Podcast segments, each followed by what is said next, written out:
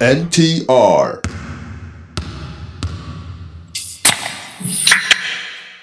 ィー皆さんこんばんは、マークトゥナイト NTR トニトイです。ダブドリボリューム12、赤料日前日ということで、まだ私実は原稿残ってるのに、こんな、 こんなことやってていいのかという、構成の人間が聞いてないことを祈りながらオープニングです。えー、オリミラです。オープニングへの投稿です。アニメ、ルパン三世の次元大介の声優をやっていた小林清志さんが変わるそうです。小林さんはアニメシリーズ開始から唯一約50年間初代として残っていた方だそうです。50年間同じ声出し続けるって可能なんですね。えー、ドラえもんシリーズの声やサザエさんシリーズの声が変わっていくのも少し寂しさを覚えますね。そこでお題ですが、年を取るにつれて変わってしまい、寂しかった、悲しかったことでお願いします。えー、もう一つ。お疲れ様です。ダバーツです。昔まで起きたら慌ててたのに、今はもう慣れてしまったことでお願いします。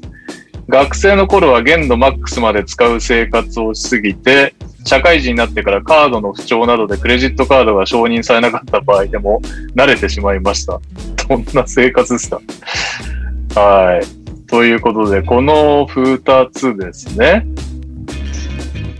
えっ、と、振り返りますと、年を取るにつれて変わってしまい寂しかった悲しかったこと、えー逆にこっちはですね昔はだったら慌ててたのに今はもう慣れてしまったこと似た似た感じのお題がうーんはいはいお願いします年を取るにつれ変わっていったことはあれだな吉祥寺駅の変貌かな悲しかったんですかなんかね久し卒業してから何年かして久しぶりに行ったらもうなんか全然違う街になっててどこここ大学みたいな感じ大学時代のたまり場が吉祥寺だったってこそうだねバンドやってた頃もスタジオ吉祥と寺ああしょっちゅう使っててまあ家も近かったしあの一人暮らししてた頃うんでしょっちゅう飲み行くのも吉祥寺だったしなんか吉祥寺のあのもっさい感じが好きだったのよ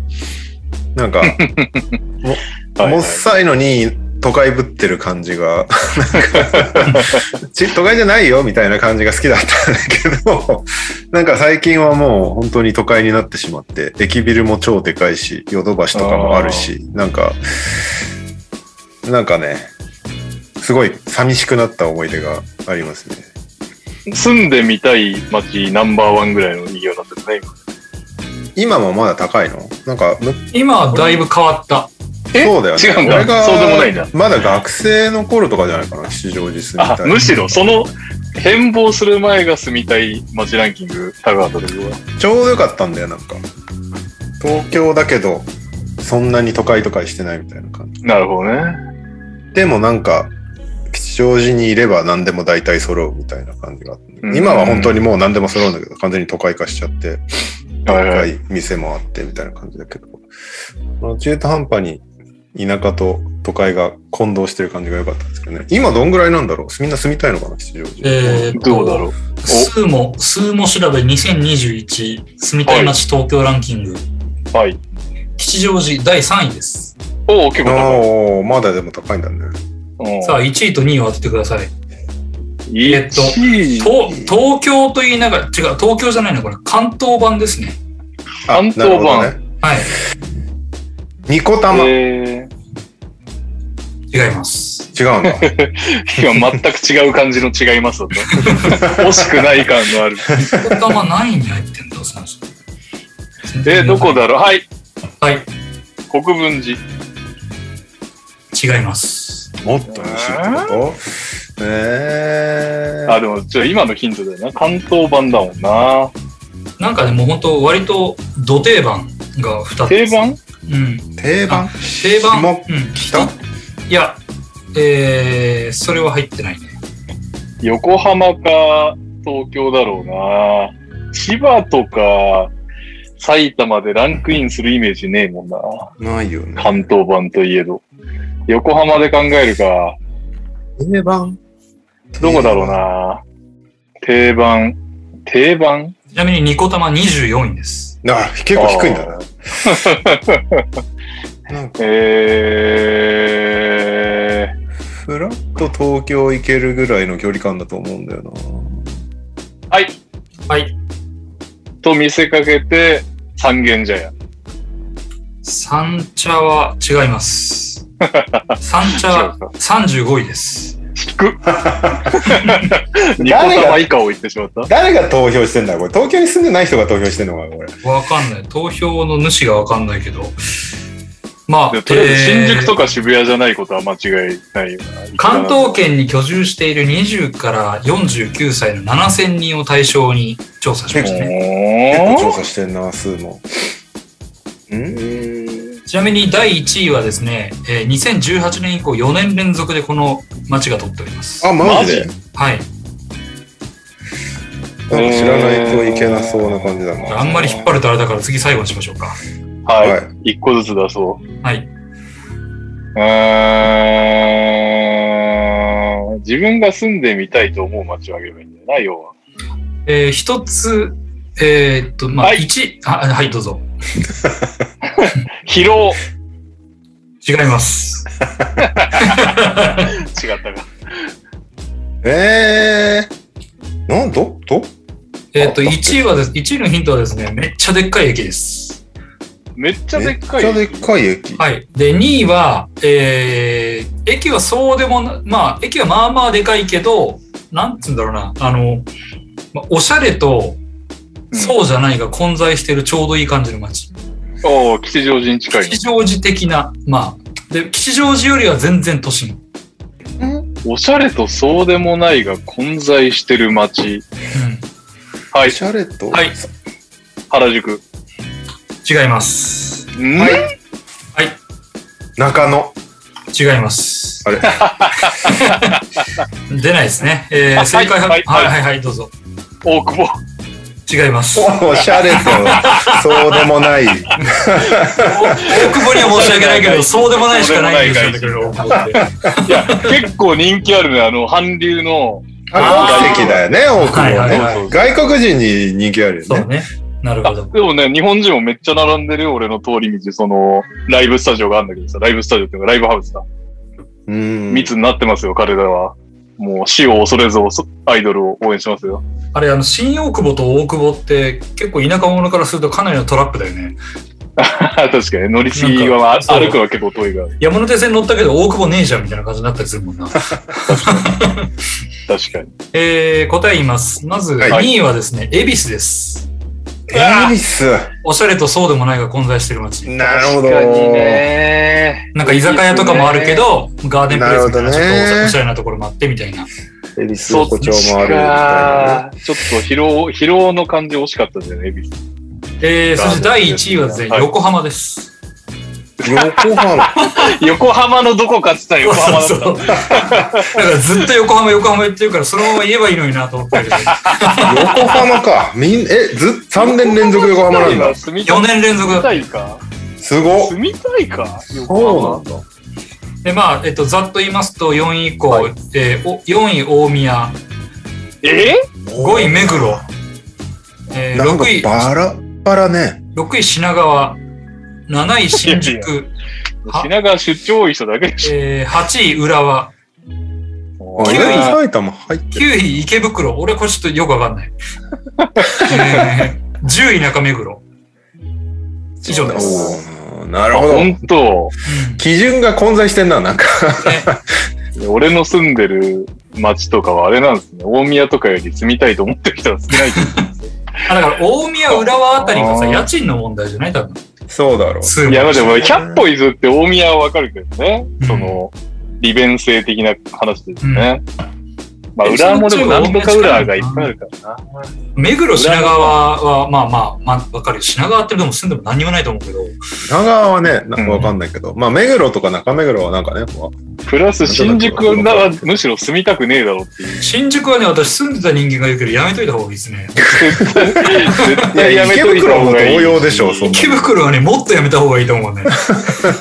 まあ右交さん通がの便はい右いさのんかもしがれ住なんいけでどたマンションとかもう絶対キャバクラ城のあれでしょっていう感じだよいね。や、そうだよ。あの、隣と、あの、向こう三軒両隣全部、ホストとホストしかいなかったかなんであそこ住んでたんだよ、君は。 ら、それを紹介してくれたのもお水の人っていう感じだからね。まあ、お押して知るべしって感じだけど本当に、だからか。すごいとこいたもんね。まあね、それはマンションの裏で、あの、死体遺棄事件も起きますよっていう感怖っ。じですよね。いや、新宿は住みたくねえわ。家から出たら、周りがブルーシートまみれだったからね。びっくりしたよ。こ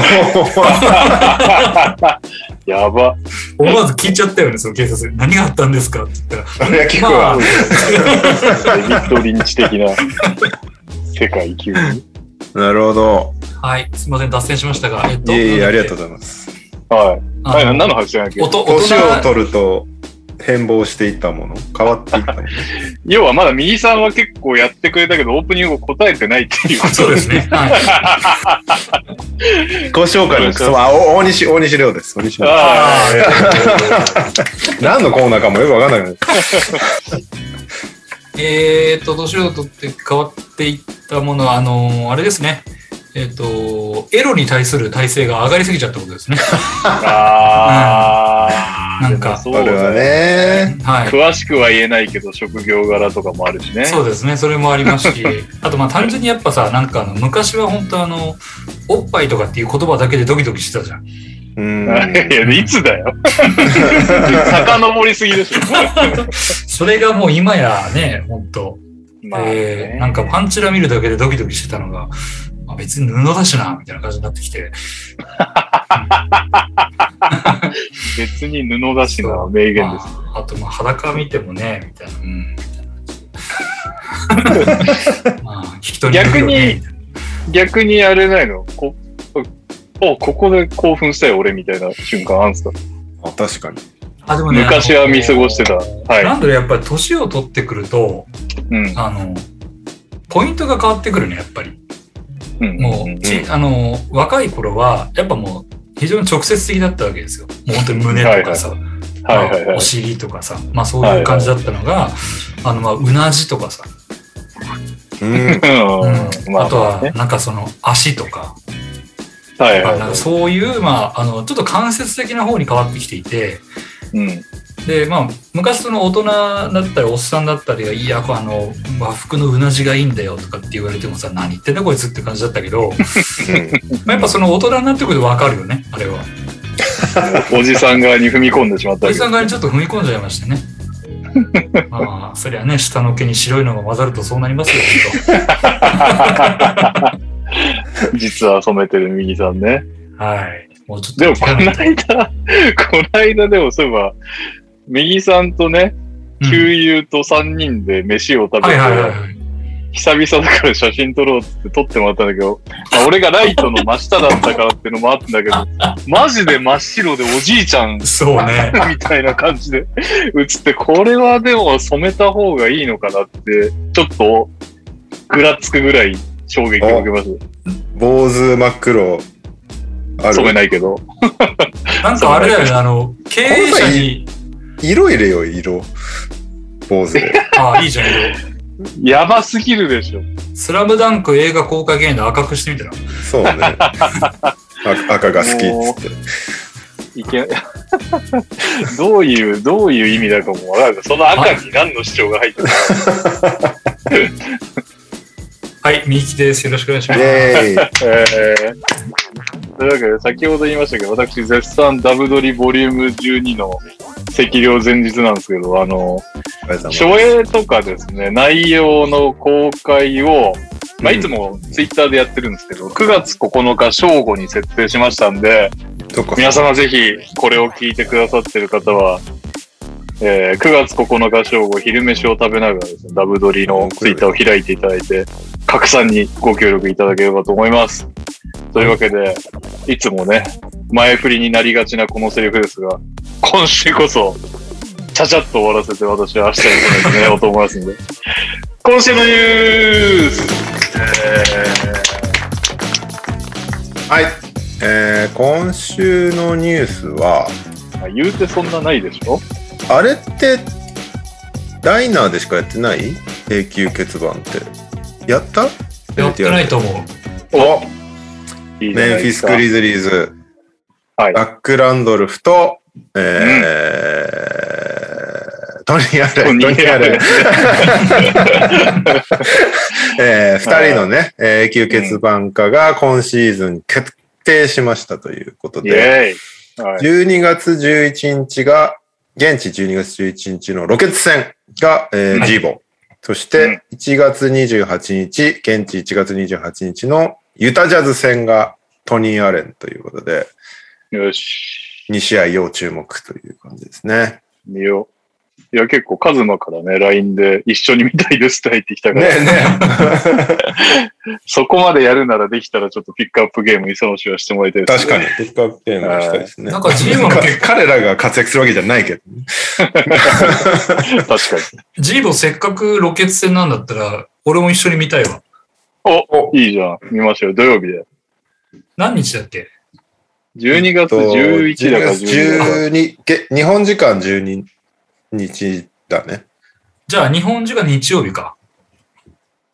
まあ、日曜だっけ12月、はい現地12月11でしょそうです。あ、じゃあ12、日曜日だね。全然。日曜日ですね。日本的には12日ですね。本当だ。そうしましょう。じゃあそ3うしましょ人うで見ますか。はい。うちの会社の創立記念日です。あ、おめでとうございます。えっ、と、ジーボがだから50番、えートニーアレンが9番ということで、メンフィスは初永久欠初番。です。バティエもマイク・ミラーもなっていない永久決断になりますよ。マルクはもう約束されてるんだね。あれもう一人マいルなクかったとっけコンディ。あ、コンリか、コンリか。うん引退したら、ぜひ永久欠番をみたいなうん。確約がされているんですけれども、はい。残り2チーム、永久欠番いないチームがいます。どこでしょいないチームは、えーっと、新しめのチームってことオーランドマジックはうあります。あ、あるんだ。どこかは忘れたけど、ちょっと待ってね。え、それはなんか、あ、でも、それ言っちゃうとわかんのかな。あの、フランチャイズの名前が変わっただけみたいあ、なチームはいです。、はい、はい、はい。はいいや、っていうわけで、なラプターなんでズ。しょうラプターズ。あラプターズ正解です。えー、はい。はい。ブルックリンネッツ。ネッツはありますね。あの、ニュージャまあーニジューージ時ャー代ジー時代もあるあんーそうでいう、ことか。あの、ペトロビッチとか、キッドとか、あの辺あジュリアス・アービングとかね。マジックは、うーん、おおシックスマンっていうのが、人じゃないけど。 6番シックスマンっていう枠で、えー、永久欠番化されてますよね。くわかりませんね。はい。ーサンダサンダーは実はいるんソニですッよク。スニック・コリソン。おー。ーー。まあね、いいソニックス時代からもだけど、うんそうそうそう。はいはいはい。はい。ペリカン。ペリカンはね、実はいるんですよ。いるんだ。ペリカンズは、なぜかピート・マラビッチを永久欠番化してるんですけど、一回もプレイしてないよね、そもそもうんね。うんうんうん。ただ、マラビッチは、そのニューオーリンズ時代のジャズと、大学が LSU つってルイジアナのところで、うんまあ、ルイジアナ全体に対する貢献を、からし背番号7をなぜかペリカンズは永久欠番化してるんですよ。ええー。は、どこだデンバー。デンバーはあれだね、あのー、ムトンボ。あ、ムトンボデンバーになってんだ。あと、ダン・イッセルとかね。えー、あアレックス・イングリッシュとか。投げてたね、ちょこちょこ。まあ、はレいクスはいはいはい、はいはい、お、はいはい来た。ホーネッツ。ホーネッツは、シャーロットだよな。ホーネッツはいるはず。ボビー・フィルズ、いますね。ああ、いるの か。待てよ待てよ。あと、どこちなみに、ラだプターズはいないんだけど、もうラウリーは確約されてます。あ、そうなんだ。まあまあ、そりゃそうだろうな。いや、だったらデローザンもやってほしいけど、まあ、あんなことはないか。優勝してないからね。えー、ちょっと待って、スパーズは絶対あるでしょうん。えーと、サンズあるだろうボストンあるでしょダメだ、ギブアップ。の、ギブアップ。いいですかはい。はい。クリッパーズですね。あ あ、なるほどもうね。誰そう か誰永久欠番していいかわからないみたいな感じになってて、ーうわー名前も上がらないっていうのはちょっどう思うクリッパーズ1号は誰であるべきだと思う一応ね、声が上がってるのが、まあ一番長いディアンドレ。で、あとはまあ、クリス・ポール、ブレイヤンドク。ルで一番長いんだ。で、あとは、まあエルトン・ブランドとか、なんかあの辺が名前上がったりするんだけど、と。え、そんなエルトンブランドをいきなり今更受賞させるみたいなのあるんですかそうそうそうそう、ないでしょい。や、でも、やっぱ河合とポジョで一回ぐらい優勝して、河合とかなるほどね。わかんない けどもう未今ま来では要だって素も入れるってことね。ねえ、あの、ロブシティの時は、人気はすごかったけどね、強くなかったからね。そうなんだよね。これといった功績がっつったらそうでもないからね。うん。クリッパーズはそうだね。そんなに古いチーム、ってか新しいチームでもないから、全く名前出てこなかったわ。そうなんですよ。ブレント・バリーとかね。トバリー、ヨシン吸血ワンにしようってならないでしょ。 まあ、俺がするなら、まあ、マゲッティかな、じゃあ。もうだったらブランドでもいいじゃねえかっていう。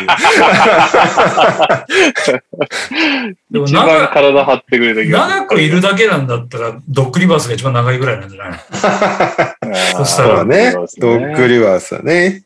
一応ね、環境を変えた的な意味もあってね。うんバルバルマーでいいよ、バルマーでじゃあ。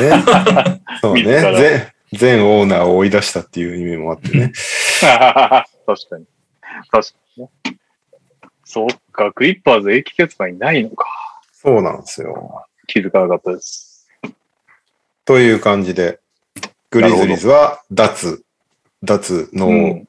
ノーリタイアードナンバーです。はいはいはい。はい。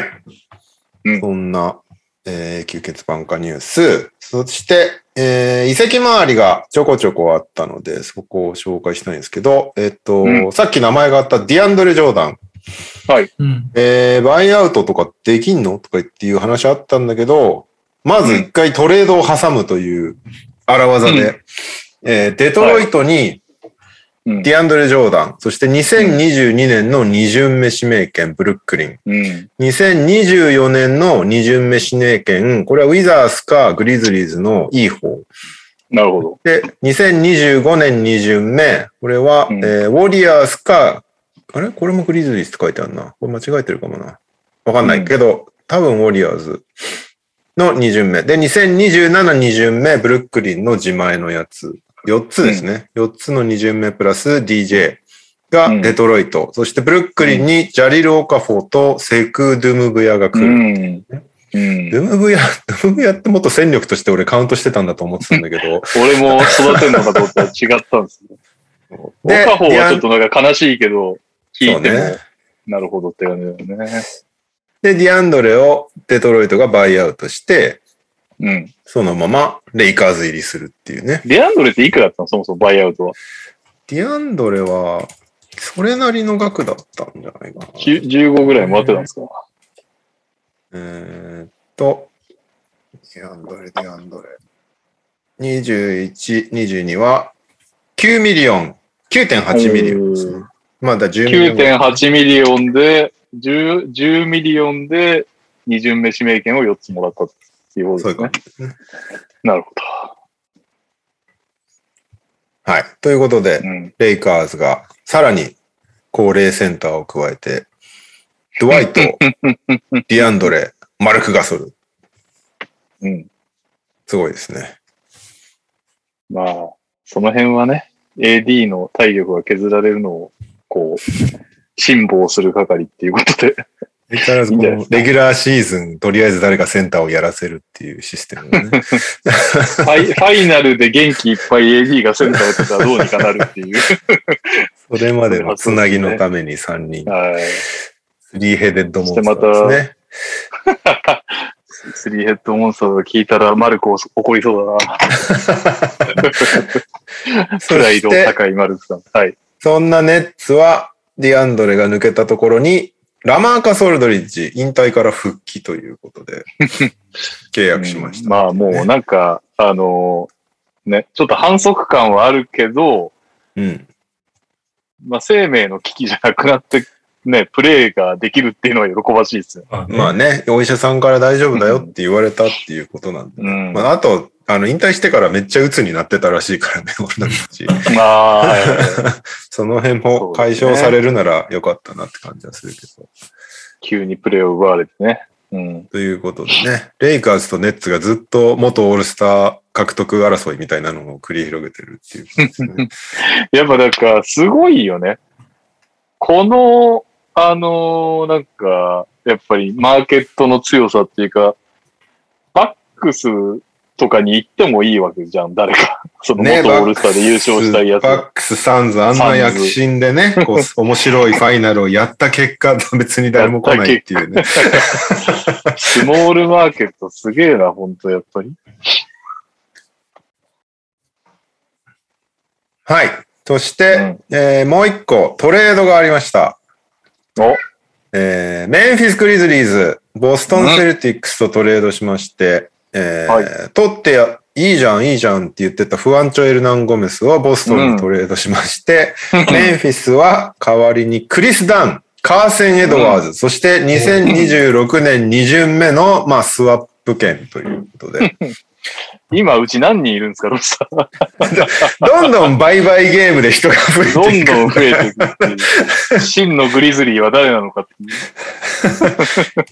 一人選手がいれば二人にするチャンスを見逃さないメンフィスみたいな感じ。何なんですかね。まあ、開幕、まあまあ、まだ時間ありますからねっていう。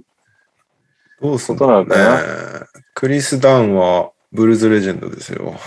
どうなんですか教えてください、クリス・ダンの良さを。いやあ、ディフェンスめっちゃいいよ。本当そんな、めっちゃいいの。それぐらいだけどね。いや、でも本当最後出てく前ぐらいは、これオールディフェンス入っていいぐらいじゃないのっていうぐらいディフェンス良かったからね。へえ。アトランタでなるほどねなんか何もしないまま、怪我しちゃったんだよね、去年ね。ああ、そうなんだっけ。そうそうそうそう。うん。オフェンスはいまいちだけどね。カーセン・エドワーズあれだよね。なんかやたらスリー打つやつだよね、確か。なそっちも、何、すげえ、あの、計算できるやつなんですかカーセン・エドワーズはちょっと浮かんでないんだけど、俺いや、計算できるかはちょっとわかんないな。ボストンで2シーズうン、どっちも半分ぐらいしか試合出てないから。でも、スリーをなんかやたら打つイメージが俺はあるな。あ、ポイントガードか。うん。カーセン・エドワーズ、顔もごめん、今、今確認してます。あ、2年やって、3、確かにね。だって平均、 8.9分しか出てないのに2本打つというね。そうそうそうそしかも28.6%。ちょっと待ってください。スリーが得意って話ではないですよ。打つってう。いいうのや、は。めっちゃ打つって言ったじゃんだから俺 は。入るとは言ってない。これは、すごいなほら、36分換算すると平均8.2本打つことになるからね。いや、まあ、打つのは分かったんだけど、 28.6%ね。 28.6%で打ち続けられても困るんだよなうーん。まあ、しかもな、控えが、そんな困ってないしな ね、どんどん人が増えていきますね。でも大学の頃は4割とか打ってんだよね。スリーまあラインの長さも違うしね。そうなんですよね。うん。ということで、メンフィス、どんどんどんどん人が増えていきますね。大丈夫かな。 はい。FA 周りはそんなところかな。あとは、実はそんなにニュースなくて、うん。えー、ベン・シモンズがあれですよね。トレーニングキャンプ行かない問題みたいなのがなあ。出てきましたっていうね。まあ、行かないでしょうね。なんえか、でもなんか、あれから進んでないですかその、カリフォルニアに行きたい問題からは。ああ、特にそこから進んでないね。うーん。弁士もなぁまあ、どっか行って一年いい年あるといいけどね。ちょっとこじらせキャラのまま終わるのは嫌だよな。そうね。あれだけ下がれた人絶対あが。のカリフォルニアでしかプレイしたくないみたいな情報をリークしたのはシクサーズ側だよね。ああ、悪者にしてるってこシモンズにメリットないでしょあの情報をリークする。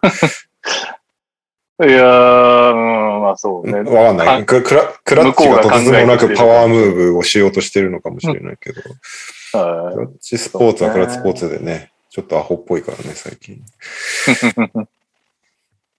で、えっと、トレーニングキャンプ行かないっつっても、一応契約下にあるから、行かないといけないのよ、本来なら。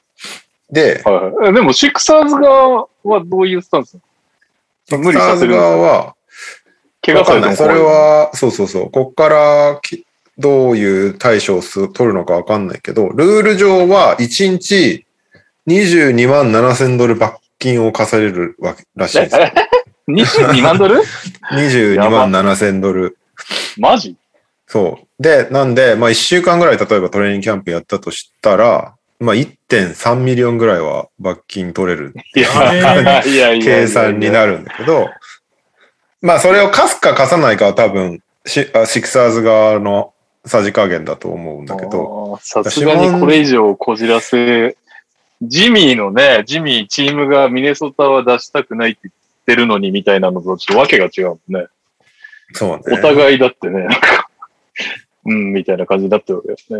え、ハーデンがストリップクラブ行きまって食ってた時って、罰金出たのかなどうな、どうだった出たんだっけなんか特にそんなニュース、なんかう、ん。ハーデンも、いや、ほんとすごいね。右さんがまだちゃんとハーデンに忠誠心があるのは偉いなって思うぐらいの出方をしてたよね、 今、冷静に考えてむちゃくちゃだ、あいつっていう。まあね、練習来ないのにいろんなところで目撃情報だけ流れてくるからね。しかも毎回痩せたり太ったりする。そうそう真実のハーデンはどこなんだよし。かもコロナ真っ只中だったからね。 確かにね何。 パーティーとんねんっ進んて。でない。そう。で、パーティー出まくって、戻ってきて、PCR 受けたら陰性だって言うからね、なんかもう、 すげえな、こいつと思っ本当ですて。ねあんなに感染者が多いアメリカで。本当ですよ。うん。で、まあ、試合に出たからね、なんせ。そうね。うん、まあさすがにね、プレシーズン始まってまだ、ロスターにいるようなら出るんじゃないのかな、うどうなんだろう、うん出た方が自分の価値は上がるから、あそうだよね。今、今、多分、シモンズ史上最低だと思うんだよ、トレード価値が。確かに。そそれを、まあでも、シモンズはあれか、別に知ったことじゃないのか、自分のトレード価値が低くたって。あ、そうか、もう金は、金はあるっていうか、契約はそうだだね。しでも、とはいえ、トレードでしょうもない、しょうもないトレードになっちゃった場合、困るのはシクサーズなだけで、シモンズは別に困まらあないけまあど。まあ、そうね。そうね。なんなら行く先のチームが痛手が少ない方が、シモンズ的には助かるわけだからね。まあ、あとは買い殺しとしてね、買い殺しが嫌ですね、下そうのね側から。したら。買い殺しになっちゃうとね、ファンとしても楽しくないしね。いや、見たいよ、いプやレイっていうね。そうね。シモンズだとさすがにプレイできないは辛いよな、いくそうらなんそでうも。そうそう。シモンズ、毎年恒例だけど、インスタグラム行くと、レジー・ミラ買ってぐらいスリー決めまくってるからね。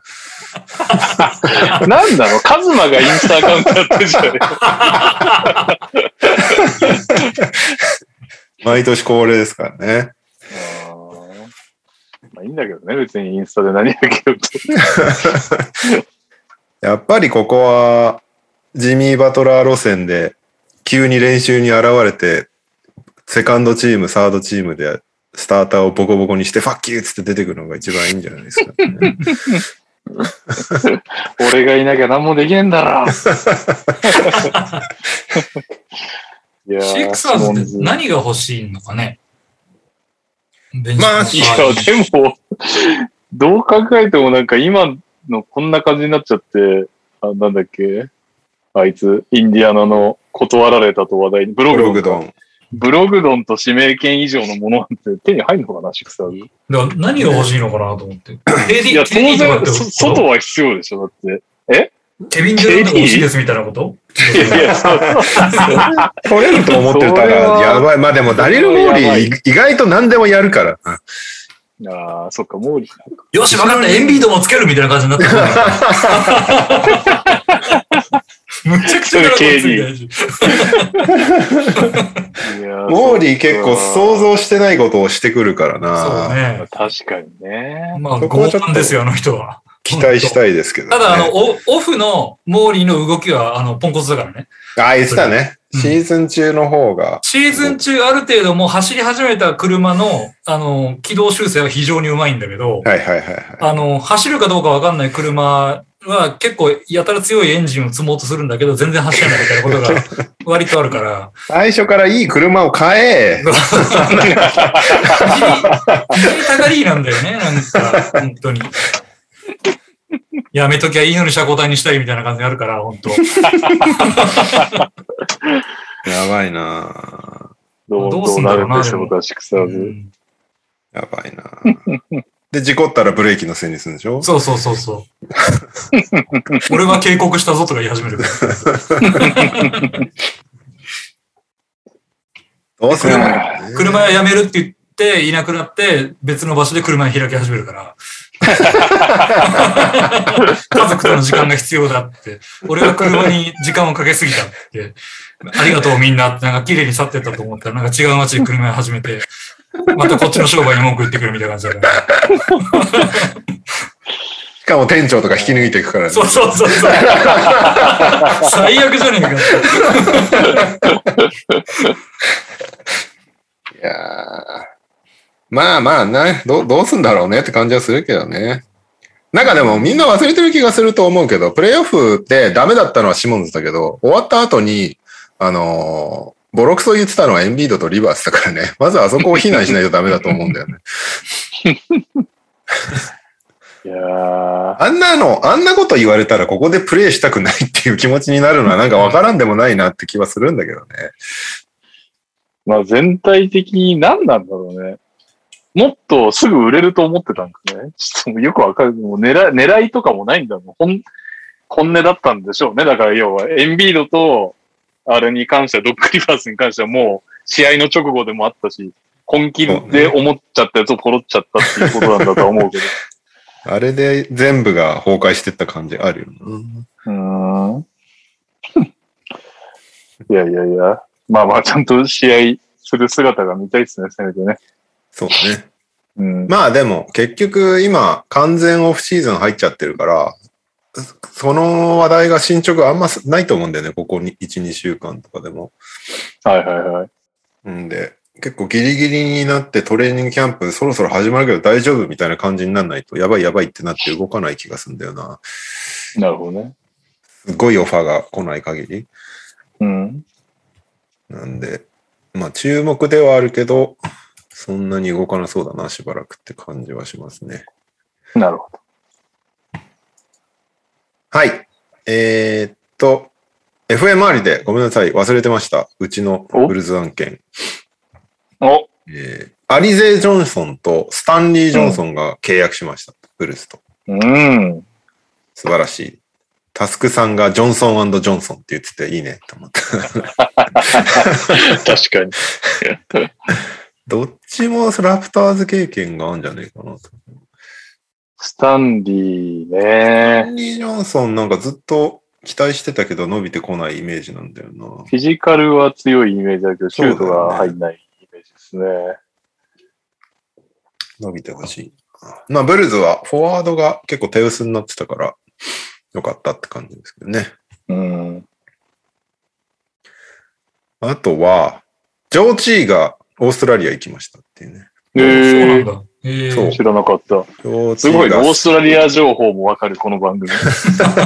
サウスイーストメルボルン・フェニックスっていう、あのうんジョジョン・ウォールとかが共同オーナーやってる。えーあれケビン・マーティンが人オーナーなんだっけな。と思ってね。ジョーチーは、まあちょっと NBA にはしんどかったけど、まあ、他だったらそれなりにできそうな感じはあったから、いいですね。うん器用だしね、意外と。なんか、海外でまた花開くといいけどね、うんずっとあれだもんね。し中国に、中国リーグでやってた感じだよね。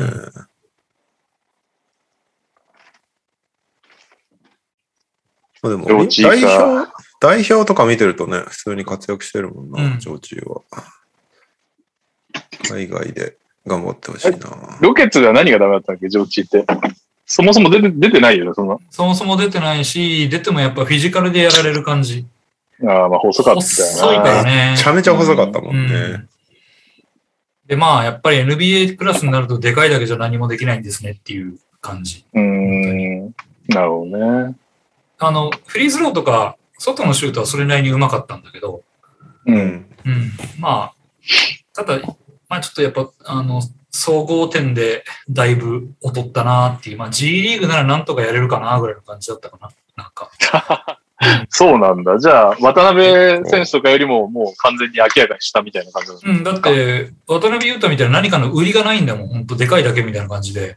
うんなるほどうね。ん、リバウンドが強いわけでもないし、うんまあ、あの、当時のロケッツではフリースローが入る方のセンターだったけど、うんま。あそんなのね、別に他のチームに目を転じたらいくらでもいるわけだし、極端にうちが入ってフるァだけだーからル、ファールね、取りに行けないもんね、フィジカルが良かったり。まあでも、あるあそこまで、まあそれなりに器用に、それこそストレッチできるインサイドだったから、まあ、他の国のリーグ、当然 B リーグなんかだと無双するだろうし、他の国でもそれなりにやるかなとは思ってたから、うんオーストラリアなるほ行ど。くのはいいんじゃないですか。なるほど。うん。はい。はい。あとは、えー、なんかあったかな。そんなもんかな。NBA ニュースそんなもんかな。うんふんいなんかあるや、全く思い浮かばないですね。なんかアダム・サンドラーがバスケ映画を作ってるみたいなのがあったけど。ええでも、あれ、アダム・サンドラーか。アダム・サンドラーアンカットダイヤなモるンドほね。ど。なんかえ基本、本当はさ、あの、アンカットダイヤモンドの前までコメディやってたね、アダム・サンドラって。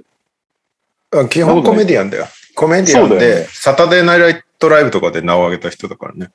で、うん。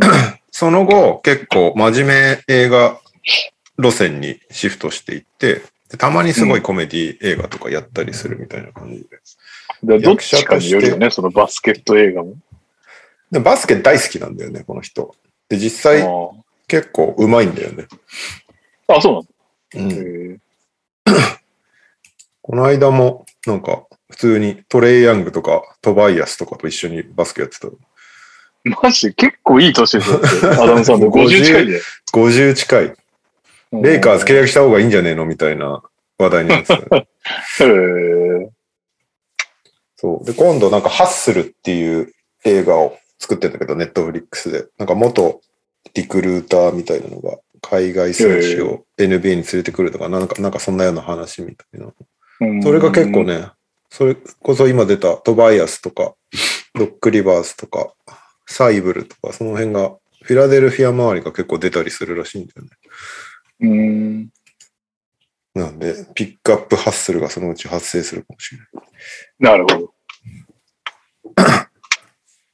て感じですかね、NBA ニュースは。あの、さっきのベン・シモンズ関係の話に補足で今ちょっと見つけたんですけど、はい はい。うん。ベン・シモンズ島村柄のカバーをかけられ散髪をするっていう。どういうあの、ベン・シモンズのね、これ、はい。あれかな、あの、インスタなんだけど、インスタか。インスタのあのストーリーに上げてるのかなこれ、それを、あの、クラッチポイントって、あの、ロケッツ情報とかよくあ話ーしてくれはいはいはいはるツイッターがあるんですけど、それが、こコラ画像がやたら早いサイトね。そうそうそう、これか。出てきた。できた。うん。あ、そうそうそう。でも一応それ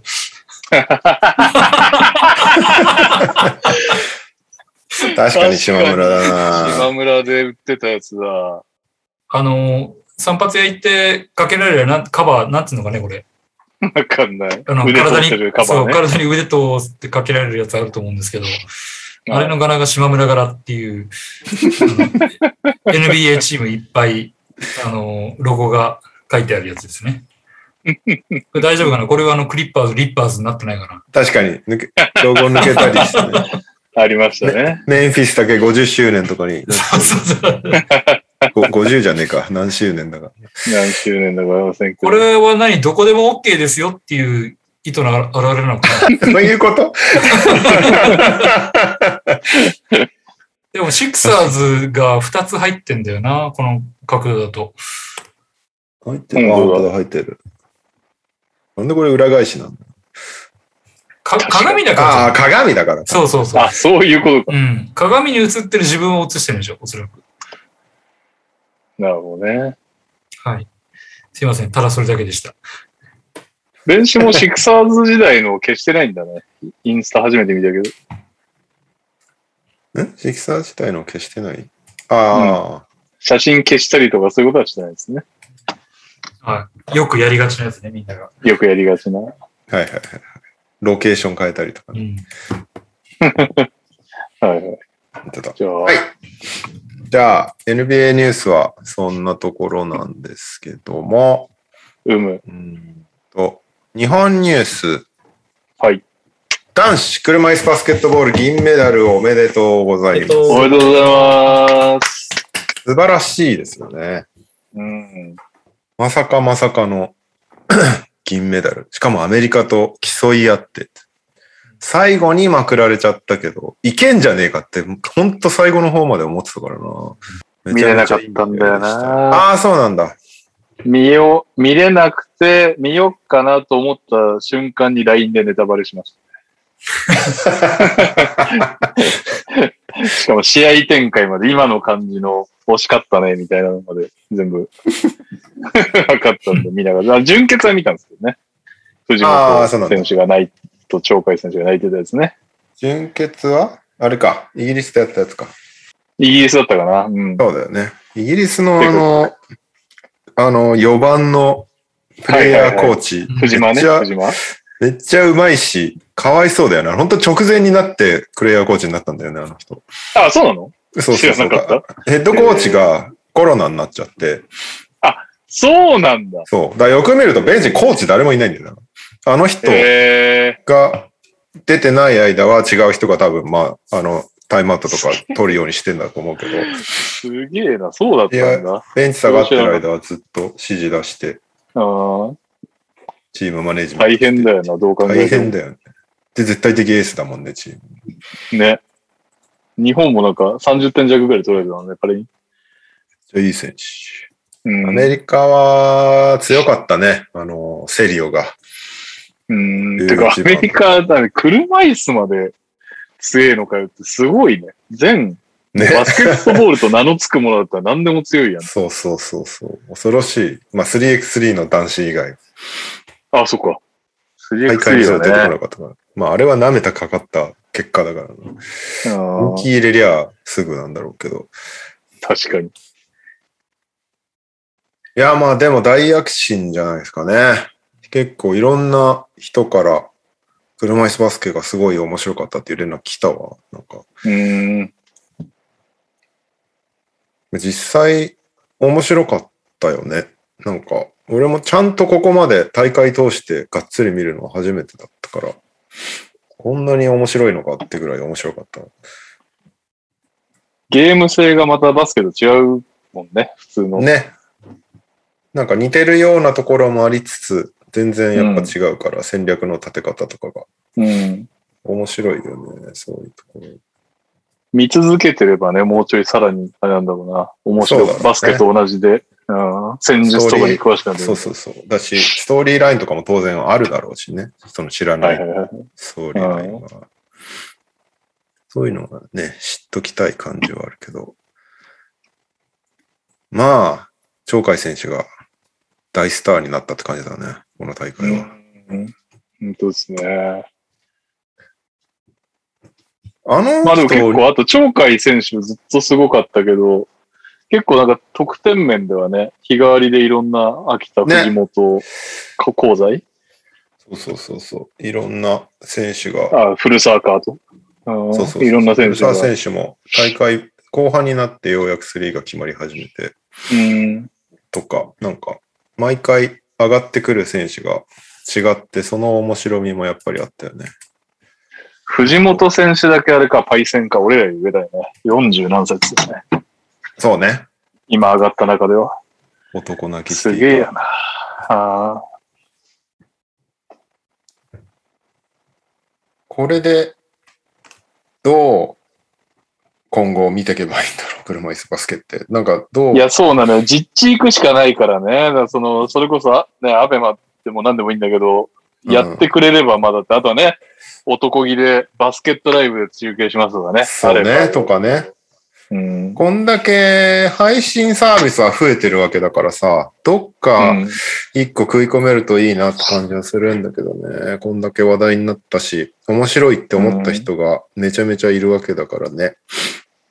そこをなんか引っ張ってこれるといいんだけどな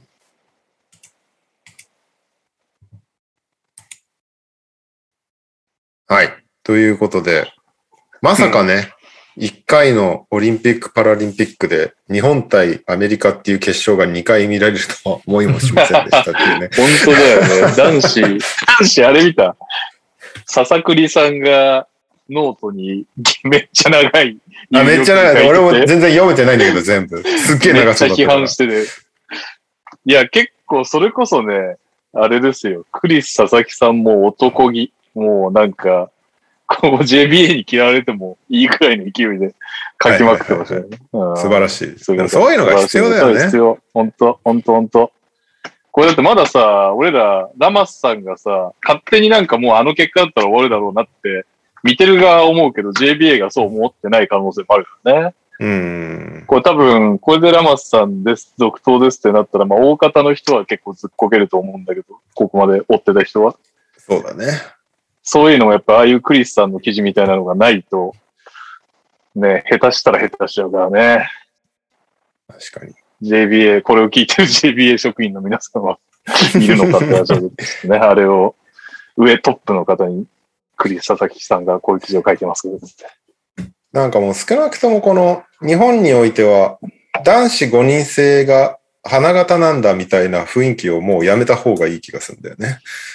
んなんかこう全体的にさ、男子5人制バスケが特別扱いされてる感あるじゃん。ああ、まあ、それはそうでしょまあ B リーグっていうのが一番強いリーグだからっていうのもいろいろつ影響はするんだろうけど、結いやもう局そこのそれし大かない会で唯一勝ってないのは男 子、日本語5人制のバスケだけだから ね。う。いや、そうなんですね。ただ、金を生んでるのも5人制バスケだけそうななんんですで、よね。押さざるを得ないでしょうね。なんかね、会見の開き方とか見ててもさ、男子うん。の優遇のされ方とかさ、なんか、あるじゃん。あそうなんだ。うん。なんか、もう、もうちょっとそこ質問させてよみたいな。いや、ダメです、ダメです、みたいな。芸能人かよ、みたいな試験 だったりするの いいっすが、ねちょっと、別方面から大西さんも有料 記事。むちゃくちゃ、むちゃくちゃ書いちゃったらいいんじゃないですか、この際。そういうのが女子とかだとすごい何でも答えてくれるな、この子たちみたい な雰囲気があったりとかさ。ああ、なるほどね。そういうなんか、特別なんだぜみたいな感じを一回捨ててほしいなっていうのは思いましたね。この全体的な。な大会の結果を受けて。なるほどね。結局必死だった人たちが上がってったっていう構図になったじゃん。まあ、まあうん必そ死、うね必死じゃなかったとは言わないけど、その男子5人制がね、必死だったんだとは思うけど、うん、全体的な雰囲気としてそういう見え方になっちゃうから、外フそラうなットんにだよななってほしいなっていう。やっぱなんかこう、ね、難しいよね。一人一人は必死なんだろうけど、それがこう、ね、チーム的な必死さに、こう画面上は見れなかった感じはね、あるよね。渡辺選手なんてね、もうやっぱり一人、こうなんか、必死だったんだろうなという感じのベンチの感じは見えますよね。まあ終わ終わった後号泣してたりとかね、まあそういうね、うん一人一人、まあそれぞれみんな当然必死だったとは思うんだけどね。うん全体的な見え方とか、全体的なプレゼンの仕方として、もうちょっとやり方ありそうだなって感じはしたな、この大会は。だからプレゼンもそうですよ。その、結局、その、なんていうか、試合的に乾杯したじゃないですか。普通に。うんやっぱり、まあ、相手強いんだけど。まあ、当然、そうね、男子の5人制の方がレベル差がめちゃめちゃ激しいっていうのはあると思うから、それで、はあ普ると思う通に、普通に乾杯したっていうのもあるんだけど、そのなんかこう、みんなが一丸に見えなかったっていう部分に関して言うとね、その、なんていうか、戦術じゃないとこだからね。そうなんだよね。せめてそこは見えたけど、結果散ったとかだったら、まあちょっと印象もまた違ったとは思うし。まあ、っていう意味でも俺は監督早く交代してほしいんだけど、何のアナウンスもないんだよ な。ワールドカップ後から言い続けて3年経ってる。まあまあ、大会が全体的に終わるの待ってたんじゃないのわかんないけど。ああ、そう、なるほどね。パラリンまで含めてね。うん、まあね、どうなっていくかは今後。まあでもそこは課題なんじゃないですかみたいなのは、その終了記者会見の時に聞いたけどね、その、女子はどうしてもさ、うんずっと代表で一緒にやってる歴も長くて、まあリーグの長さが全然違うっていうのもあると思うんだけど、W の方が B リーグより短いから、代表活動に避ける時間が多いっていうのはあると思うから、でも結な果、るほあどあねやってめちゃめちゃ結束して、すごい結果残してっていうのが、男子の場合はそういう時間が取れない。で、さらに、海外選手が今後増えていくと、もっと取れなくなるっていうのを、どういうバランスでやるのは今後課題になりそうだなっていうのが、どうなるんだろうっていうね。だからその辺をうまくやってくれるのが、協会とヘッドコーチの仕事なんだろうな、今後は。うん。そうですね。どうなのこれ急に、ホーバスさん、男子やってみませんってなったらどう思うああ、ホーバスさんか。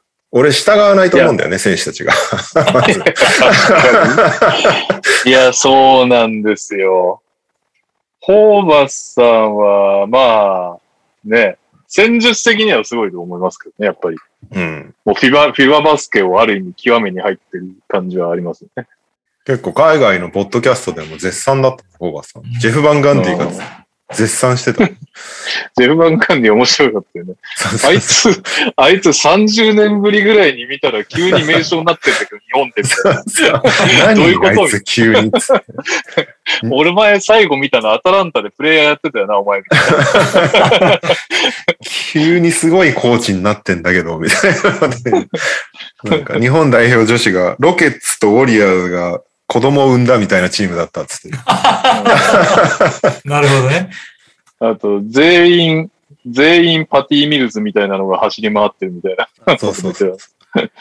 全員なんかパティ・ミルス。ジェフ・バン・ガンディの中で、フィーババスケイコールパーティーミルズらしくて、ああやって、えオフボールとかでも、カガッティングもしンなガがらンねガンガン走り回ってる選手が有効だっていうイメージがあって、日本代表は全員パーティーミルズだったっつって。うん、だから最高の褒め言葉ですよね、その、そうファンガンディ的には。いやーまあ、でも、言うこと、そのレオが言ってた言うこと聞かないは結構あるんじゃねえかな。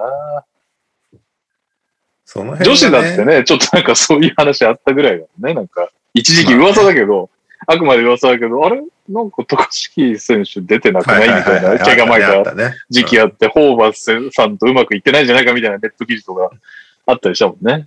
あったね実際はしてないけどね、俺は。うんその辺がね、まあでもそれも、選手の意見尊重も重要なことだからね。その辺のバランスって難しいよね。そうだよな。だから、八村選手とか渡辺選手がことごとくラマスさんで行きたいですってなったら、まあ、続行になるってことか。そういう意味では。その確か可能性はあるよね。に。うん、まあ、そうだよね。これをこなんのかそのなんか人格、人格的な悪いことを聞いたことないもんね。そういう意味では。あの、そうだね戦術的なのは、まあいろいろあるじゃん。あるけど、うんラマスさんがなんか人間としてどうみたいなのっていうのは、どちらかというとポジティブな話をよく聞く気確がする、かに、そういう悪い噂は聞いたことないし、別にケミストリーが悪いなっていう感じも別にしたことないし、って感じだよね。その辺が、あとは、あとはじゃあもう見せ方の問題なのかまあ、ただ試合内容はやっぱりちょっとあんな。まりフォまロあーでき試ない合、試合内容は大前提でしょ。 そこは大前提。そうだ、そうね。ちゃんと大前提で考えてほしいなっていう誰が決めるのかすら知らないけど。J、あ、そう、でも、あれですよね。技術委員長も別に、あれですね、今んとこその、変わるとかそういう話じゃないですよ ね。まあ、むしろパリまでやりますっていう話が出ましああ、確定したんだ。えー、じゃあ、ってことは技術委員長が、いやいや、もうこれじゃ終われないでしょ。心中でしょ、ラマスさんみたいな感じになる可能性もあるんだ。た。あの、俺が最後話した時は、うん。どっちの意見もある、ありますよね、みたいな感じだったんだよね。その、まあ、その、ここまでのものを作ったのはやっぱりラマスさんっていうのはあるから、それを継続すべきなのか、ちょっとやっぱりドラスティックに変えるべきなのかっていう二択ですよね、みたいなことを言ってて、まあ僕の中ではもう決まってるんですけどねって言ってた。そうなの どっちなのかはよさすがに聞かなかったんだけど。 そうなんだ。決まってんだもん。で、まあまあ、でも技術委員長が決めるっていうことも決まってるわけか。なるほど、なるほど。そっなか、んじかゃあ、そのパリまで決まってるっていうのは、まだ発表すべきじゃなかったらしいんだけど、 なんか、三ツ矢さんがポロッと言っちゃって、あそうなんだ。でも、その時点で決まってんだったら、じゃあ、選手がどうこうってことじゃないんだ。あ、本当に、今までの試合の評価ということなんでしょだうね。と思うよ。それ聞いたのが、いつだったかな。オリンピック期間中だから、うん。だ男子はもう終わってたかな。女子、女子すごいですね、みたいな話をしてた時に、そなるほどの話になった感じだから。まあまあ、今後の動き、夏、一個楽しみにできるとポイントなんじゃないですかね。今後の日本代表そうのです進ねむ方向みたいな。女子もなんならホーバス続投はまだ何も言われてないからね。いや、そうだよね。はい。なので、代表周りは割と注目です。えーっと、日本方面は、そんなにいいんだよな。相変わらず、毎週言ってる気がするけ ど、アルバルクのあの外国人選手が来れなくなっちゃってっていうね。ああ、はいはいはい。ジョーダン・セオドあアれ来て健康、健康で、来てからそう健康来てたのの。ね、来てて、2週間の隔離も終わって、なんうかん、インスタライブとかで薬局来たぜ、みたいなのやってたんだよ。うん。なんか、俺、プレステの延長ケーブルが欲しいんだけど、なんか、入る店、入る店、薬局だわ、みたいなインスタライブやってたのよ。で、 それが終わって数日ぐらいしたら、あの、なんかフィジカルチェックが通らず、ダメでしたっていうか、 いやかわいそうっていう。2週間の隔離してる間に分かってあげろよ、それ、みたいな感じ が。なるほど ね。そうで、今、噂に上がってんのは、北海道にいたジョーダン・テイラーを取りあ、あれまだ噂なんだ。確定したのだって。確定ニュースはまだ出てないんじゃないかな。でもまあ、ほぼほぼ決まりなんじゃないかな。なんか海外ソースから出てたけど。まあ、だからそのガードを取りたいみたいなのは変わらないんだろうね、きっとね、はいはい。まあ、ロシターがいるからね。まあね、そうだね。テイラーはちょっともう本当に小さいんで、普通にも、そうう負荷がだねちゃんと出る、時間ちゃんとした時間出れるチームじゃないと、全然守れないから、うん。インサイドは。まあ、そういう意味では、いいんじゃないですか。ロシターいるから。はい。うんそして、うーんと、あれがあった、あれが。バスケットボールキングさんがアンケートを取ったんですけど、あ B リーグ歴代最高の外国籍選手はっていうアンケートをやってたんですよ。 B リーグ。うんうんはいなるほど。有効投票数2183票。うんうん。なるほど。トップ5当てよあとよ、マブンが。う。1位、いやー330票。最。高でしょニュービル。ニュービルいない。え、おい歴代です、歴代。5 5年ぐらいしかやってないね。はい年ぐらいい。しかやってないですね。サッあ、カー、はい。セバスチャン、セバスチャンサイズ。ん今2人出たな。さ、サク レサクレはね、トップ絶対入ってな10いでしょ。以外なんですよ。サイズ、サイズ。サイズ入ってサイズは7位です。サイズ入ってないのサイズよりいい外人いたっ け外国籍。えーっと、あ、じゃあ、え、キカは入るキカ入んないキカは、これは入ってないな。キカ入ってないか。えー、誰だろ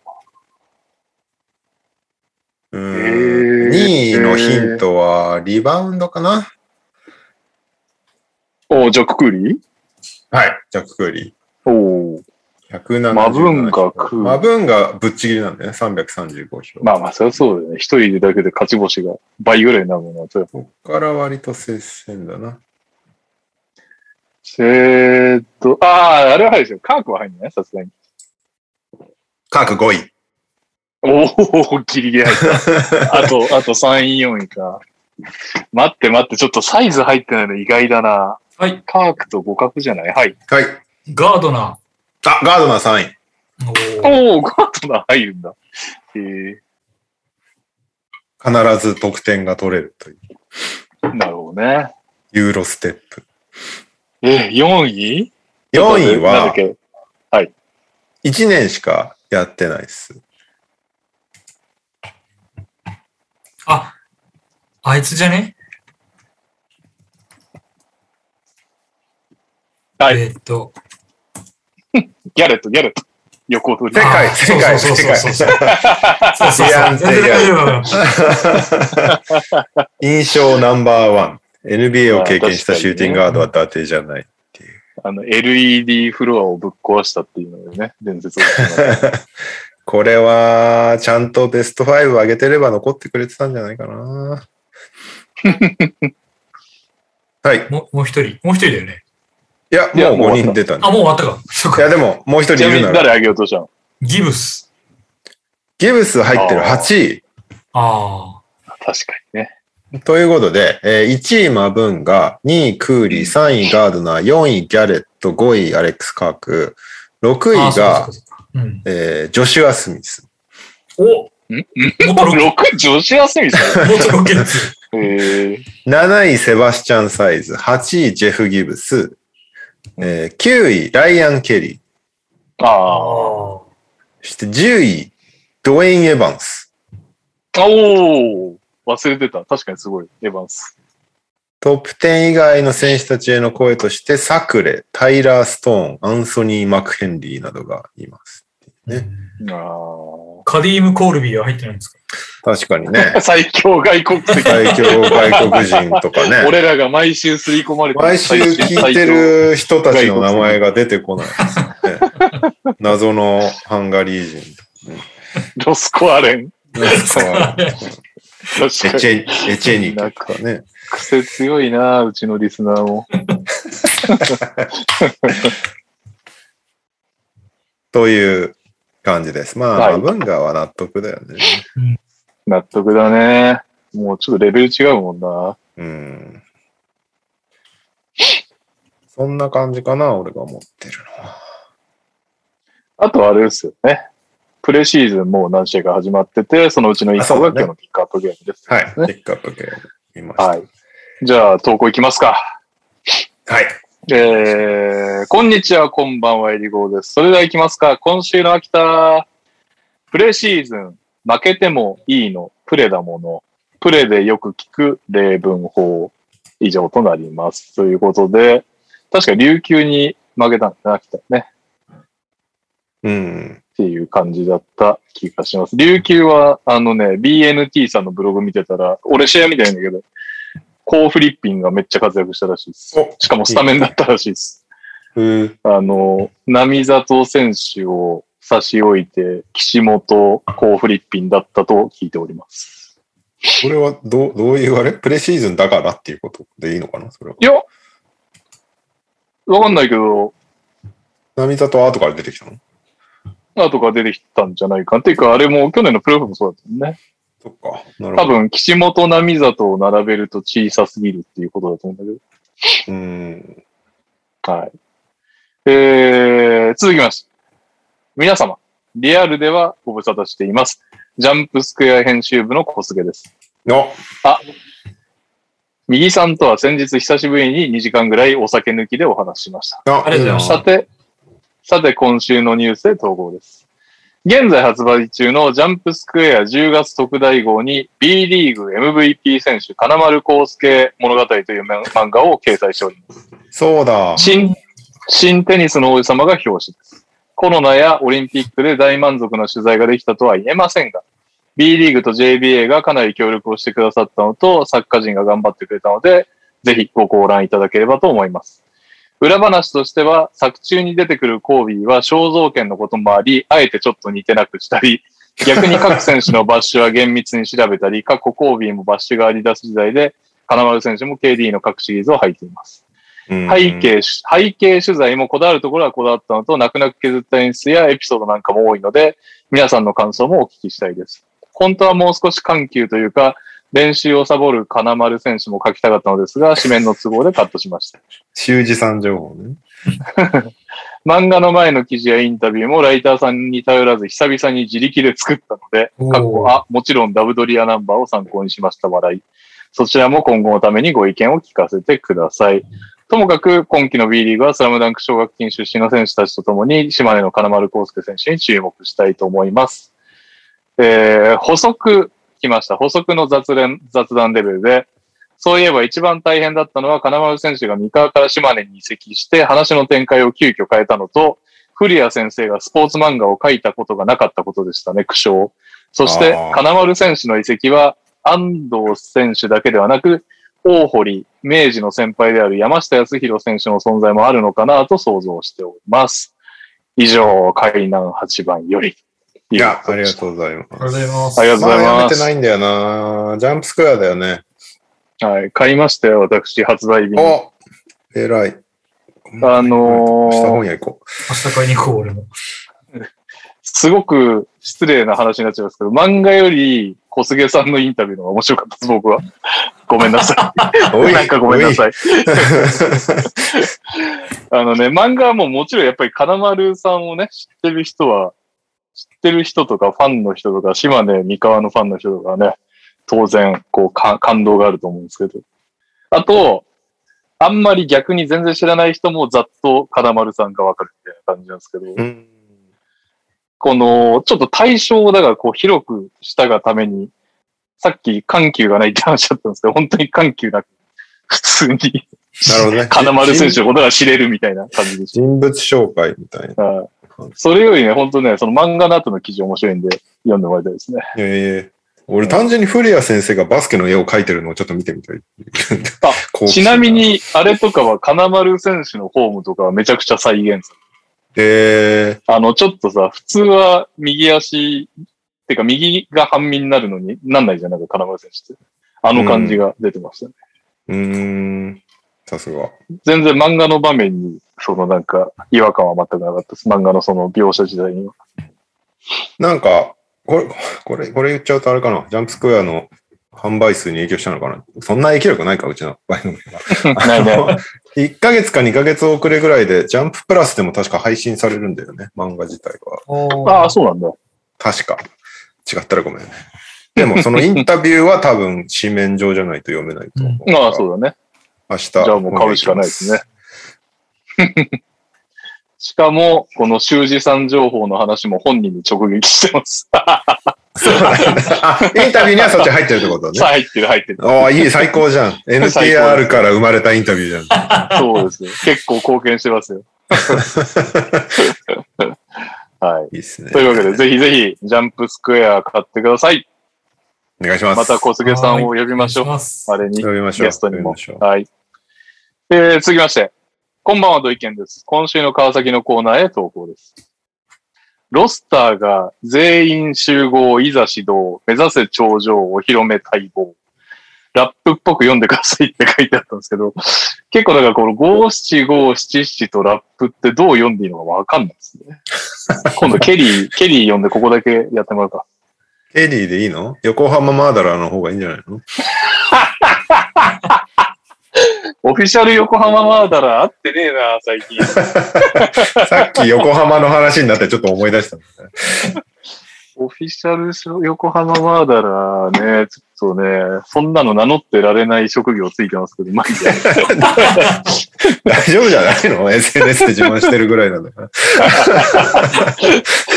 えーっと、期待の新外国籍選手、マット・ジャニングも隔離期間を終えて練習に参加しているようです。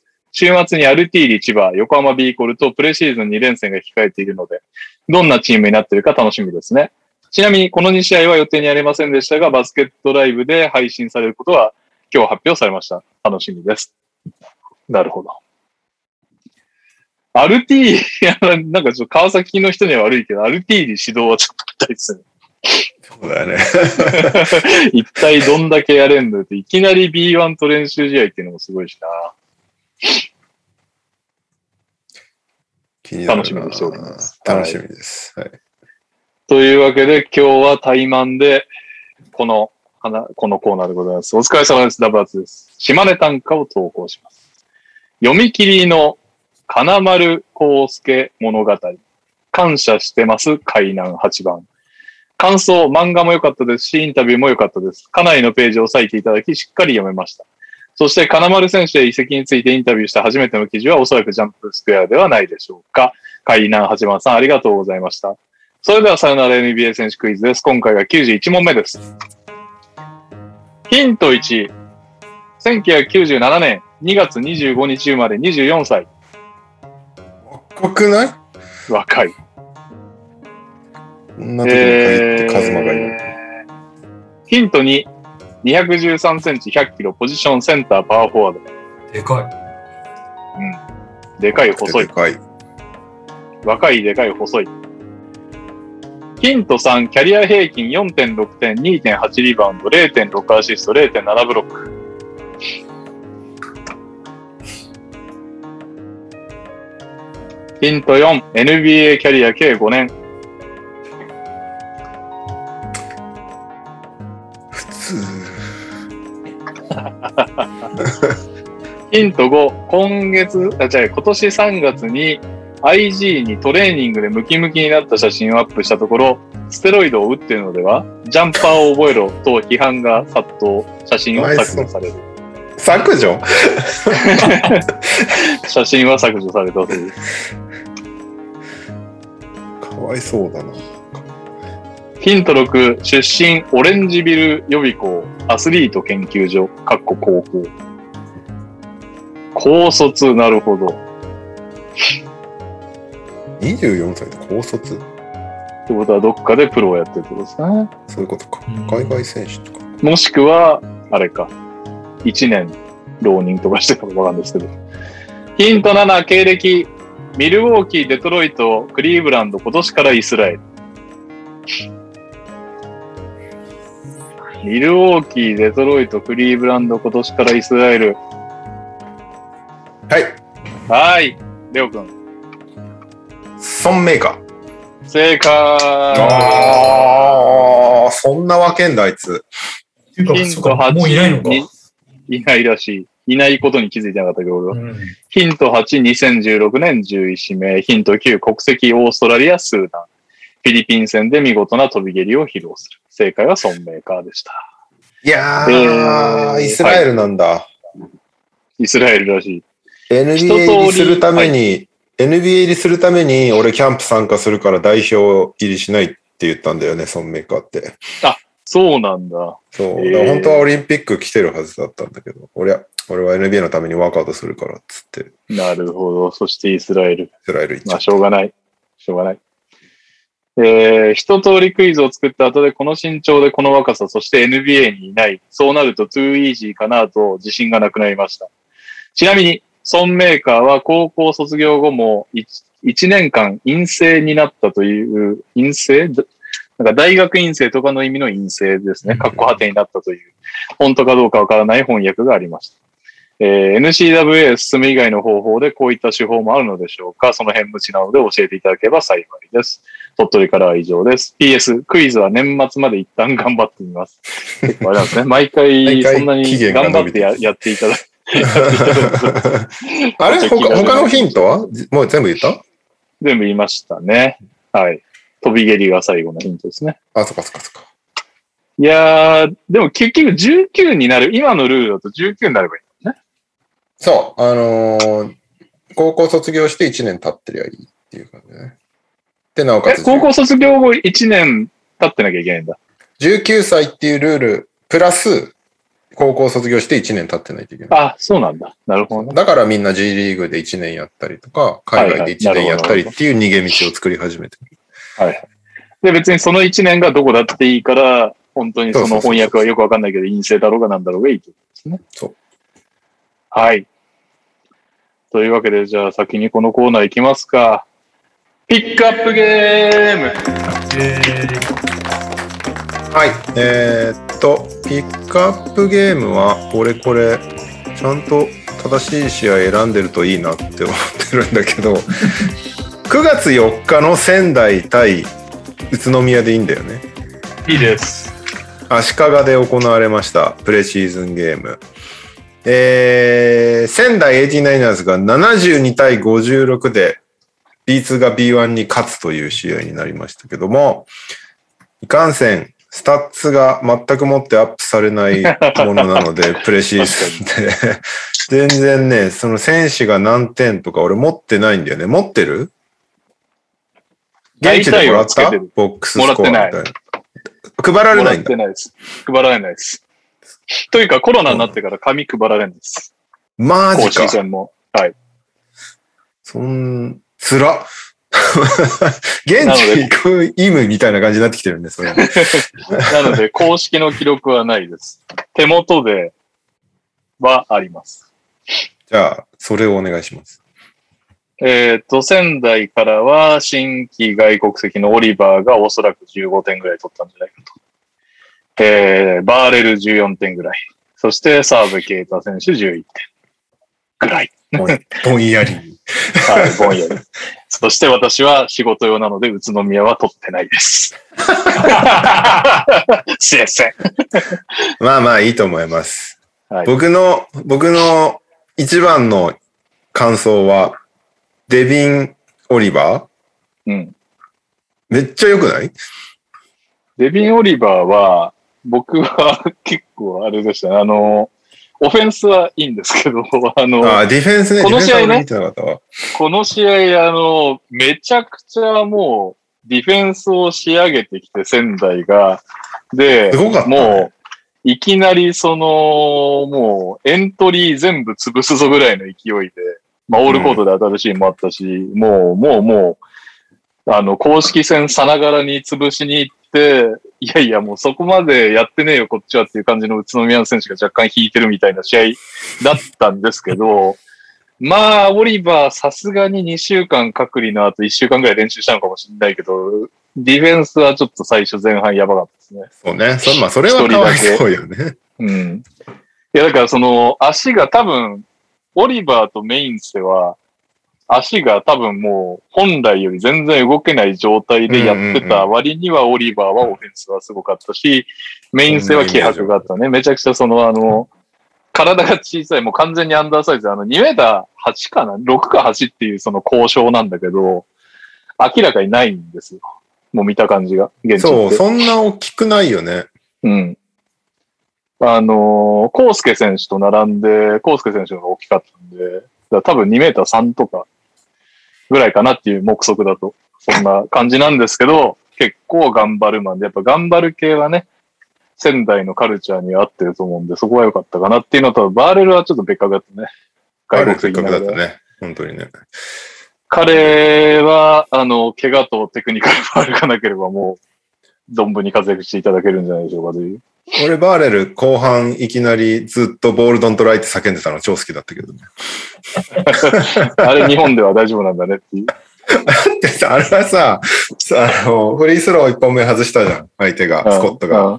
その後ボール取りに行って、審判の目の前に行って叫んでたから ね、ボールドントライだプレシーズンは、だからある意味、あの、なん言ってたんだけど、その、えーっと、藤田ヘッドコーチが会見で、まあ、最初に来て、とりあえずにディフェンスをもう頑張ったと。インテンシティ高いディフェンスをさせるために、日本人選手は結構ハードに練習させてたらしいんですよ。まあ見りゃ、試合見りゃね。うん、見たらわかりまわかるしたわかる通でもそれって、やっぱり、3人頑張ってもディフェンスってできないじゃないですか。うん、うん。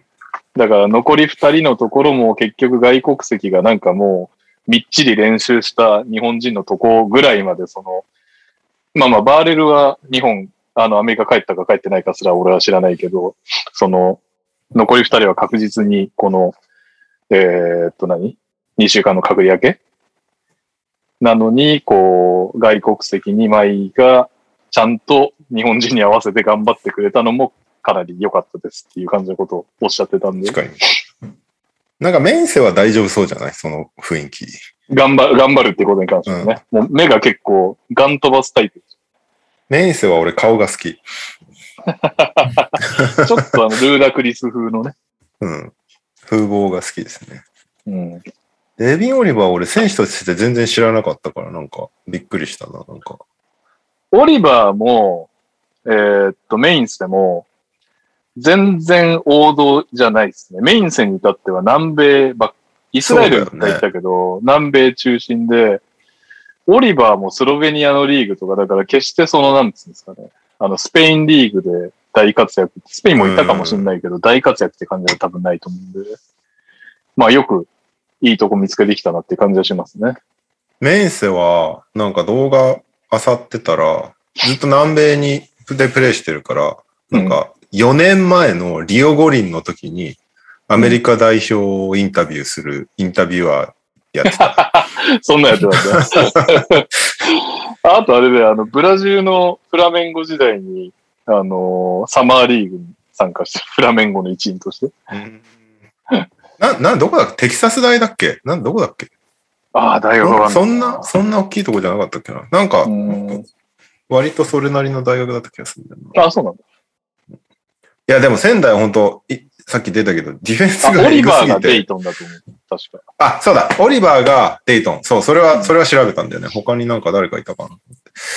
そう、ディフェンスがエグすぎて、すごっていうよかっか、たねなんか、プレシーズン初戦エグっていう 印象だった。こう、あのー日本代表もね、我々じゃだけじゃなく、全 B リーグファンが期待しているテーブス海を結構渡辺選手がバチ止めしてる場面が多くて、すごかったですね。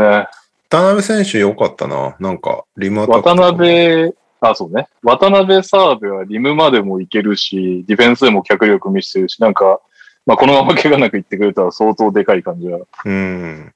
で、渡辺選手はまあ去年爆発して、この、なんていうんですかね、去年チャンスをゲットして今年につないでるんですけど、澤部選手って一昨年がすごく良くて、去年は笹倉選手が来た影響あ、そっでかそっかそっか。良くなかったんですよ、彼の中では。なんで今年にかける意気込みもめちゃくちゃあると思うんで、俺ね、今年はあの、ファナティックスからトレスに変わったんで、ユニフォーム。おー。新調しまして、澤部選手期待を込めて7番買いましたんで、ぜひ活躍してほしいですね。いいっすね。はトレスなんだ。い。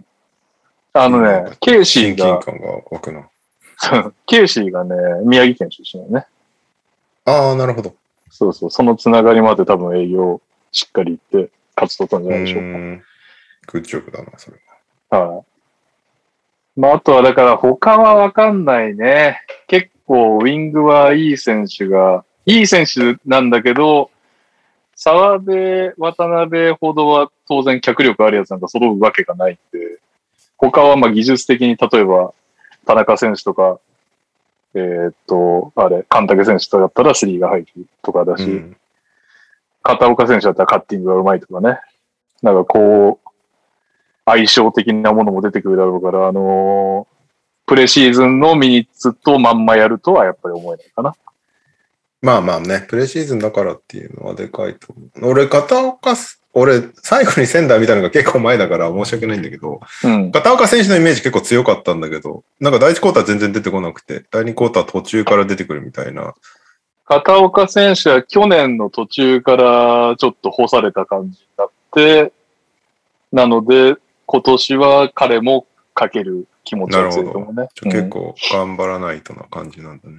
あの、それこそだから、まあ、澤部選手もそうなんだけど、去年は、えー月の渡辺、笹倉、金城みたいなので、結構うん。ガードを回してて、そこに入りきれなくてっていう感じで、で、その、片岡ソルジャーとかだったら本来は期待としてはベテランなんで、まあ、例えば12、3分でも340%とか決めてほしいなっていう、多分チーム側は思ったと思うんだけど、ミニッツ減らしたら調子崩してしまって、まあ、スリーが、スリーが入んなくなっちゃって、去年は。だからそういう意味では、今年ね、復活してほしいですね。最年長になりましたね、チーム。なるほど。うん。まあ、あとは、あれだよね。ブレックスがまだ外国人揃ってないっていうのも、うん。でかそうだなっていう。アジア枠と外国籍と、えーっと、比江島さんがいなかったんで、もフィリピン、フィリピン人だっけアジア枠。う、ああ、確かそうだった気がする。なんか大変そうだったなっていう感じだね、宇都宮。宇都宮はやっぱりね、うん。あの、ロシターがボールを持ってる時間は当然長かったはずだから、そこをじゃあ誰がまずゲームメイクするのから始まり、誰がフィニッシュするのとか、まあいろいろこう、誰がステップアップするかっていうのはでかいんだろうね。まあフィーラーはバスケ上手かったけどね、その目立ってなかったけ確ど。かに。確かまあ、なんか、ここれれがが。フィーラーはちょっと様子を見てる感というか、鳴らしてる感はちょっとあったけど、いろいろ試してるっていうか、てか多分フィーラーも体まだ全然動かないだと思う。うん。うん。そんな中で流し運転の感じとしては、まあまあ、いいんじゃないっていう感じはありましたけど。まあ、ちょっと仙台のディフェンスが良かったっていうのがあったな、トップでガードが奪われてみたいなシーンが何回かあ確っかにて。。結構あったうんもんね。うんまあ、ちょっとあれをやられてるともうリズムはクソもないなっていう感じがしたそけど。う ね。うん前半は本当宇都宮が、あ、そう、そういう感じみたいな走り 後あ半からねプレプレだよね、これ、みたいな。後半から宇都宮も割とバチバチ行くようになったんだけど。宇都宮は、最初、あの、前半はずっと、インサイドの選手がドロップして、あの、ガードの選手はチェイスするみたいなピックアンドロール対策だったのが、急にもう後半やべえってなって、あの、もうダブルチーム気味にハードショーに行くみたいなうん形に変えてるんだけど、そういう意味では B1 のチームがそういう、このプレシーズンだけど変えてくるっていう本気にさせたのもいいし、その中で渡辺選手とか澤部選手がそんなにあのダブルチームにビビってロストするみたいな場面が少なかったんで、そういう意味でもまあ良かったって気がしますね。なんかテーブス君がたまに見せる積極性みたいなのが良かったんだけど、もっと目立ってほしいな。そうね。や個っ人的にぱはりね、当然そうなりますよ ね。なんかたまにね、急にトップからドライブ仕掛けて、レイアップまで行くみたいなのがあったけど、うもうんち。ょっとなんか、積極的な彼を見たいなっていう感じはするけどね。ドライブからキックアウトとかでもいいんだけど、なんか、おおってなキる。ックアウト上手いから。ね。そうそうそうそう。そのイメージが強いのはやっぱり大学の時とかも、見えないところにドライブからのキックアウトみたいなのが、彼のいいところだと思うから、もっと見たいですね。そうね。やらせてなかったよね。まあ、まあとだあれかな割とあのの、連携もあるのかもしれないけど。あのーとにかく仙台がまあディフェンス徹底してたのと、あと結構オールコートでもやってたじゃないですか。そうだね。うん。それもあって、あのー安西ヘッドコーチがその試合後に言ってたのは、結構その、去年ってペース遅かったらしいんですよ、宇都宮は。だけど、今年はちょっとその、メンツも変わるんで、アーリーをちょっと増やそうかなっつって練習してたんだけど、全然仙台のディフェンスがいきなりすごすぎはい、て、潰してくるかその、ら。そう。で、アーリー、やってたアーリー全く出せなかったっていう話はしてましたね。なるほどね。うん。あれ、2試合目も仙台勝ったんだっけいや、あの、コロナで1試合だけなった。あ、なくなったのか。そなるほど。う。うん。そっか。え、仙台版記者として藤田さんの初陣はどうでした、いや、だから、まあ、メッセージを与えたっていう意味でいいんじゃないですか。その、多分、藤田さんが来て、あの、まあ、まあ、あのディフェンスなんで、いきなりガツガツディフェンスの練習をさせまくってたと思うんですよ。うん。いきなり来て。まあ、結構きついじゃないですか、選手としては。ねいきなり来たコーチがガツガツディフェンスばっかやらせたらきついと思うんだけど、それで B1 の宇都宮にまあ相手が揃ってなかったとはいえ、解消したじゃないですか。なのうで、その、まあきついだろうけど、俺の言うこと聞いたら勝てるだろっていう確かにメッセージにはなるメッセージね。というかうん。なったんで、まあ非常に、あの、宇都宮なんか、やっぱりまあ正直、いやまだまだ、こっから仕上げていくんでっていう気分だと思うけど、仙台からしたら、あれいけんじゃないっていう雰囲気がもら確えかてに非常に助かる仙台にとっては助かる練習試合だったはずです。いいですね。うん。ホーバススタイルじゃないですか。あんな に、あんなに切れてるかどうかは知らないけど、 練習見てないから。 いいですかって言ってるかもしれない。ボールちゃんと持ってって言った でしょつって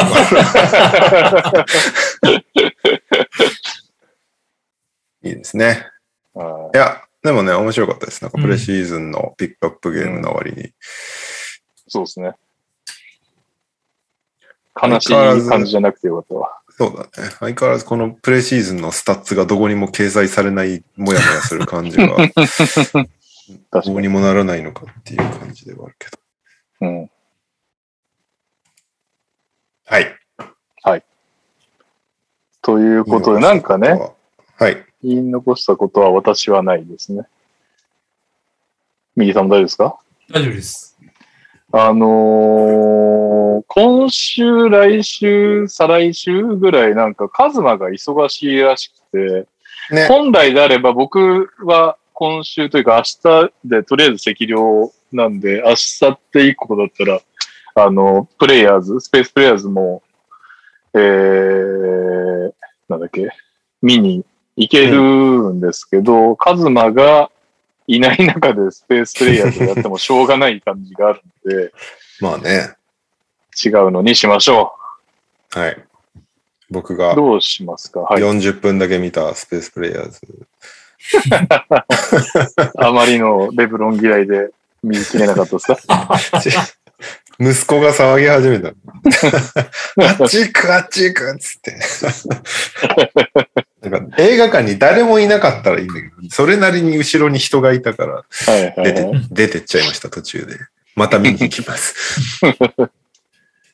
どうしようかね、次ね。えーっと、まあ、また B のプレシーズン、せっかくバスケットライブでやってるからやるのか、うん。なんなら俺先週 W リーグやればよかったなってちょっと反省したんですけど、ほう。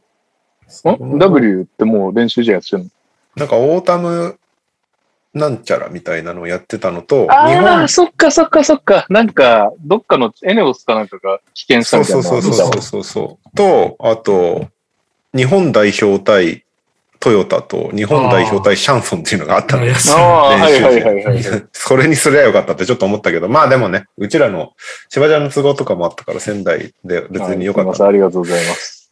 仕次を事と NTR の両立ができまし次をどうすっかだよな。一応12日が、あの、奈良対岡山っていうのがあるんだけどね。た。おお、いいじゃん。おー大体3。ま あ、あとはでもあれはいいんじゃないその、土井健も毎週送ってくれてるし、RT 対関石。あ、そうだね。そうだね。11日の。何せね、RT はちょっと気になるし、川崎確かにも、あの、じゃん、去年、3、ん ?4 人でかいのがいたのか ?4 人でかいのがいたけど、やめてのジャミングうん。だからそれも面白いだろうし、ニックって帰ってきてんのわかんない。どうなんだろうね。まあまあ、でも、それ抜きにしてもアルティーリの出発はちょっと見てみたい感じはありますね。じゃあ、どっちかかな。まあ、奈良岡山、アルティリ、川崎のどっちかなんであれば、アルティリみたいですね。僕はう。んじそうゃかあ、なそっちにしましょうか。9月11日の川崎対アルティーリ千葉。はい。これバスケットライブで14時から配信されますので、なるほど。アーカイブも残るはずです。今日仙台見れたので。ですです。9月11ウィ日ス土曜日ですね。はい。いいですね。右さんがアルティーリ千葉右さんがワクチンを打ってる日ですかね。そうですね。おど一発目二い発目一発目です。あ一発目じゃ多分大丈夫だと思う。大丈夫ですね。腕が痛えい、。モデルナファイザーファイザー。あ、じゃあ大丈夫じゃないなんかもう圧倒的に違うみたいだうんね。出る率が。ね。うん。いや、俺ほんと先週はいよく出たなって思った。いや、そりゃそうだ よ。まだ熱あったでしょだってあの時。 38度4分あった。すげえな。すげえなで、も、なんか、頭は、には来ない熱だったのよ。おううんなんか、首から下が熱いみたいな熱だったの。だから、あへーの、おでこにな るさほど、ピッ、ピッてやるやつあるじゃん、はいはいはい最近流行りの。うんうんあれでやると、ずっと6度4分とかなの。あ、体温そ計んなかこ。とあるんだ。うそうーんだから、そへのー、ピッて、その、俺めっちゃ今熱でさ、って長男に言ったら、測る測るっつって、毎朝さ、子供の熱測ってから学校行かしてるから、熱測るの好きで、でピッてやったら、6度4って言われ て、いやー、もうちょっと暑いんだよな、って言って、まあ、頭部に全然来ないっぽくて熱が、俺のす時は。げえな。そんなんなんだ。すごくない聞いたこと表ない面の、ピッてやったら6度4分なのに、脇で測ると9度4分なんだよ。3度差あるっていいう。やーそんこんなの俺どこでも外出できんじゃんっていう思いになってきま確しかた。に確かに。 えーでもなんか頭に熱が来ないと、うんだなんか辛さが若干軽減されるのかなとは思った。だかあら、ーだから多分出れたんだと思うんだよね。 まだなんはいはいか、はいぼーっとしないもんね、やっぱね。うん、若干テンションは低かったけうど、んちゃんと話せはしたからな。あと、脳がやられないじゃん。うんはいはいさはいすがにさ、工藤とかの熱を1日やってると脳がやばいって言うじゃん、よく。はいはいはい。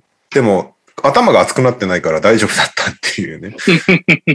俺、昔、あの、九度台の熱が3、4日続いた時があって、えあの、インフルでもなかったんだけど、なんか、なんでかわかんないけど、あの、すっごい熱が出たのよ。あの、口開けて扁桃腺あるじゃん。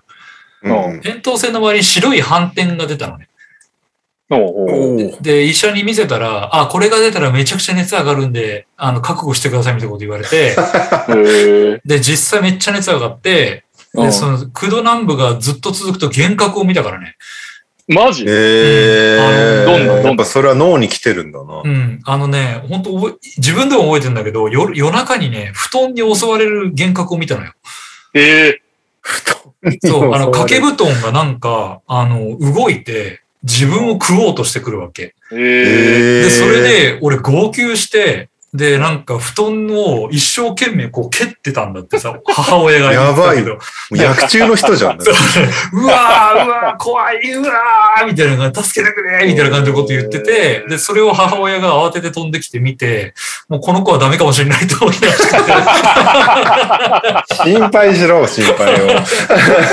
諦め早い。で、なんか、いや、大丈夫、大丈夫とかって、なんかまあ、こう、おどうどうと抑えたら、なんかもう、ふうふうっていう状態で、で、なんか、どうしたのって言ったらいや、これが怖い、これが怖いってずっと布団を指さして言ってたらしくて、えなんとなく覚えてる、なんか、そんなことがあったような気がするなと思ってるけど、まあ、自分ではそんなに、あの、なんだろうね、あの、結構、意識が混濁してるから、えはいはいはい。うんで、まあ、よ、その翌日か翌日、翌日ぐらいに下がったのかななんうか、出口だったけど。で、9度台出ると8度になるとめっちゃ楽じゃないそう、そうなの。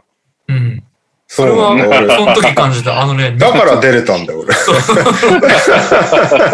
あのね、9度台続いた後での8度台になった瞬間ってすっごい楽なんだよね。なんかそう。脳めっちゃ楽。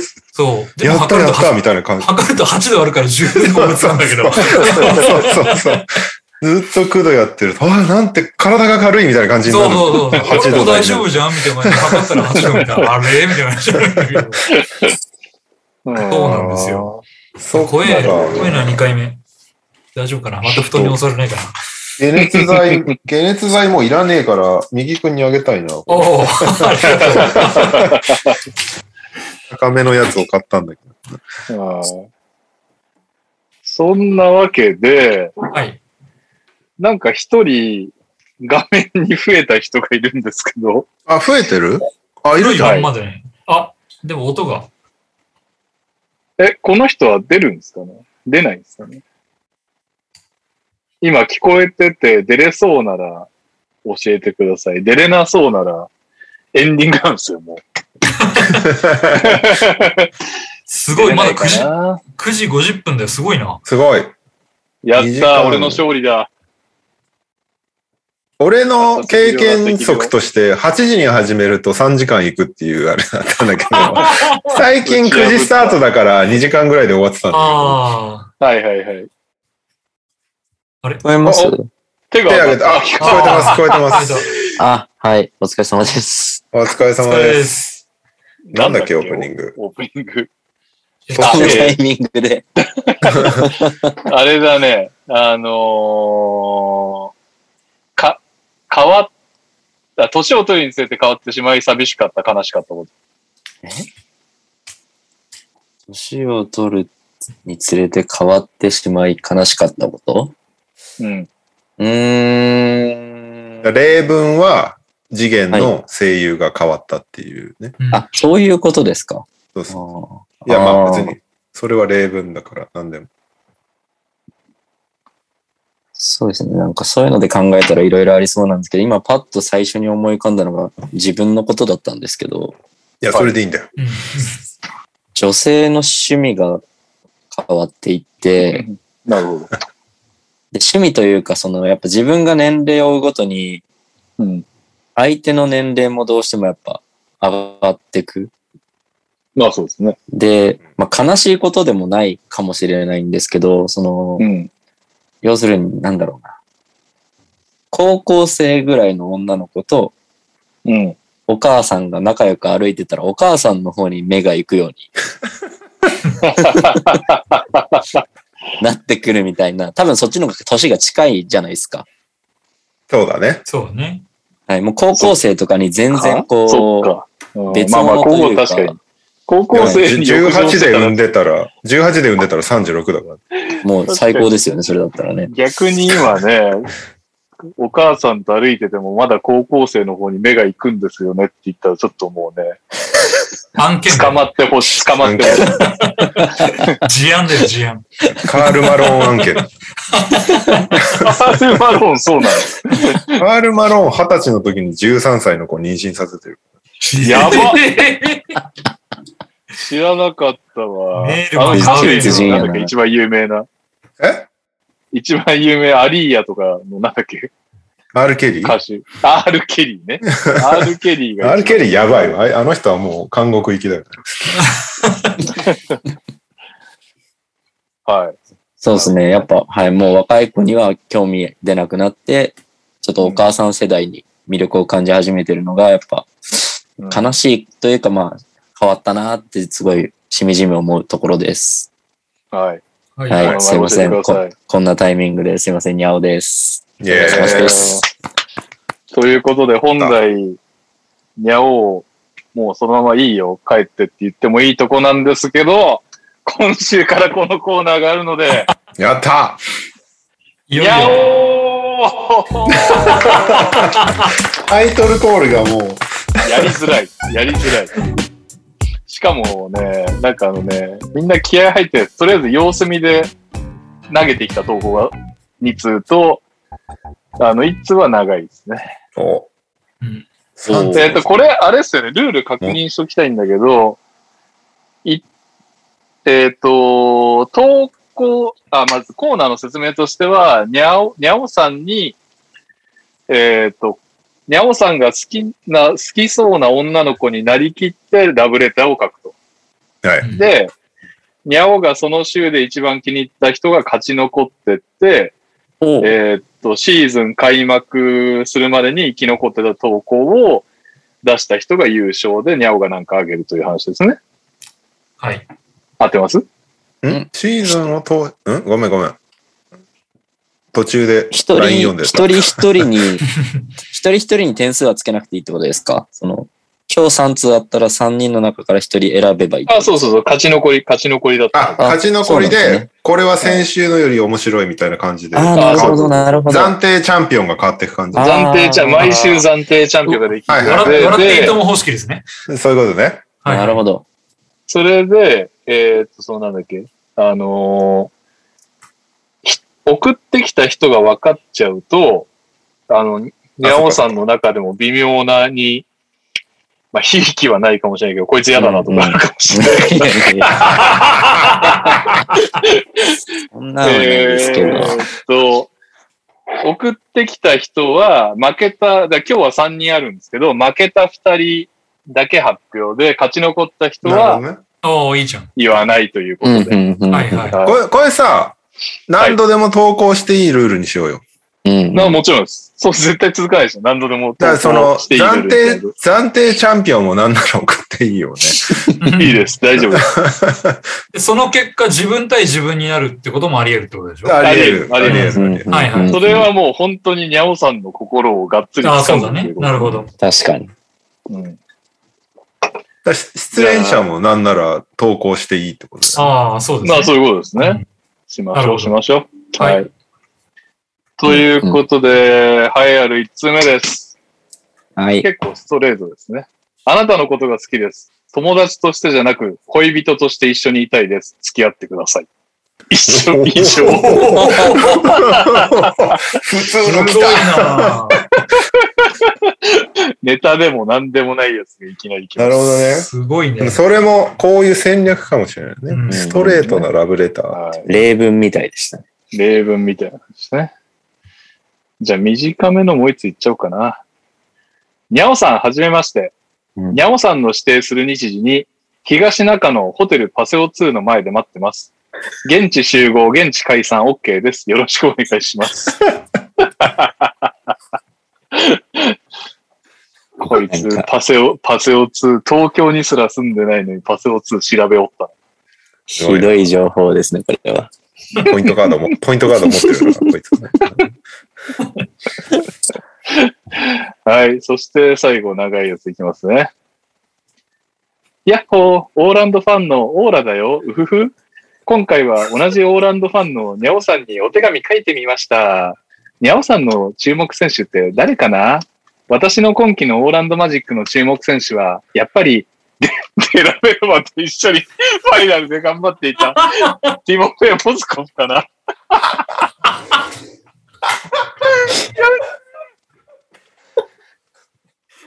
あーもう、名前隠す意味あったかな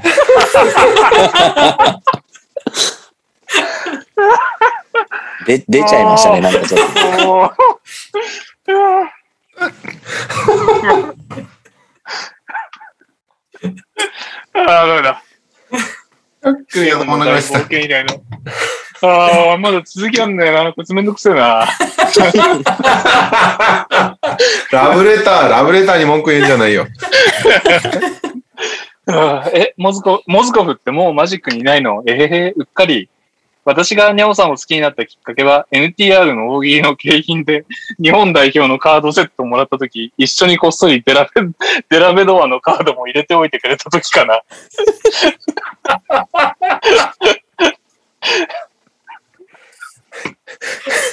も う違うでしょそういうコーナーじゃないんじゃないかな。うんちゃん、ちゃんと俺がデラベドバのカードもサービスで入れておいたってことをツイートでアピールしとけよって、怖い顔で言われたときは思わずキュンってしちゃ った。そんな感じ、うふふ、お返事待ってます。だそうです。 オーラちゃんやばいなああ、オーラちゃんやばかったいや、な期。待の新人が現れたね、俺ちゃ一体、一体誰なんだん。一体誰なんだろう、本当に。クファンのオーラちゃん。ああ、ダメだ。やめてほしいわ。笑い、結構笑い情報なんだよな。レオの大冒険で思ったけど。そうだよね。途中から右くに読ませてたもんね。そうそう そう。辛すぎ、辛すぎた。しかも自分で作ったキャラクターとかで、最終的にみんながいじってそ笑うわだされる。った。そっか、そういうシステムだったもんな。まあ、今後オーラちゃんも出てくるかもしれないからね、他の人もラブレターに確。かに。確かに。ああ、というわけで、えー、以上3つありましたけど、にゃおさん、勝ち残りは誰ですか暫定チャンピと。この中から選ぶんですか。この中から選んでください。そっか、なるほどね。その、顔とか、そういった身体情報がないものですもんね、これね。まあ、アピオン。それはして戦みて略なんじゃないラブレターにめちゃめちゃ身体情報をかけてくる子もいるかもしれない。はい。ちょっとなんかそういうのがいつぐらいあるかなと思ったら、結構みんなストレートなうん。文章勝負だったんで、悩ましいんですが、はい。まあ今日はちょっと消去法になっちゃいますね、これはね。なるほど。うん。勝ち残りは、はい。東中のパセオ2で待っている子です。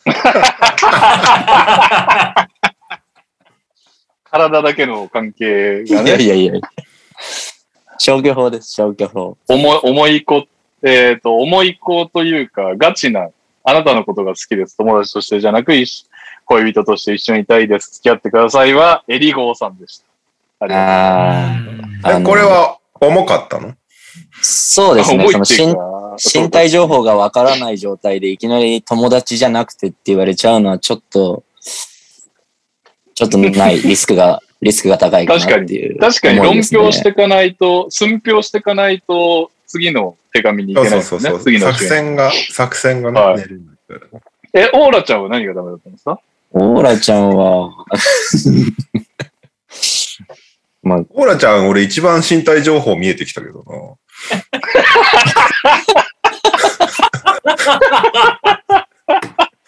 顔はブログドンっていう。素性はだいぶ見えてきましたけ ど、ちょっとね、彼、彼じゃないや、この子は、うーん、まあ、ちょっとおやお遊びが過ぎたかなって感じがするんでね。ちょっと はでいも、企画をオーラちゃん、意外と声がハスキーかもしれないよ。いやいやいや、どちらかというと重低音でね。俺ラップうまいと思うんだよね。あそうだね。リズム感、リズム感あるタイプ。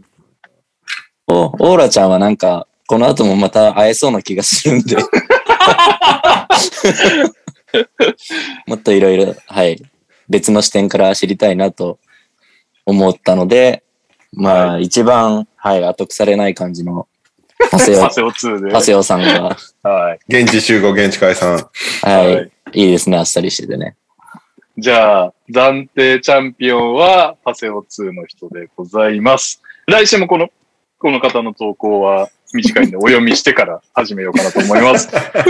えー、オーラちゃん、まさかの正体は、デラックスベースラインドライバ ー。という自こと分で、の、自分の企画だから送んないとって思った んだ。えー、エリゴーさん、エリゴーさん、デラックスベースラインドライバーさん、ありがとうございあまりしがたとうご。ざいま皆しさた。んもぜひ、こういう、ぜひぜねひ、ノリです、確かに。。こういうことかっていうのがね、要はね今回で分かったと思うんだよね。ハードル下がったと思うんですよ。そう だね。っていうか、こういうことかも、こういうことかもクソもないんだよね、このコーナ ー多分ね。みんなはよく正分かっ解てなないいかからね。ら。ないから。はい。というわけで、え、ニャオクイズあんの今日。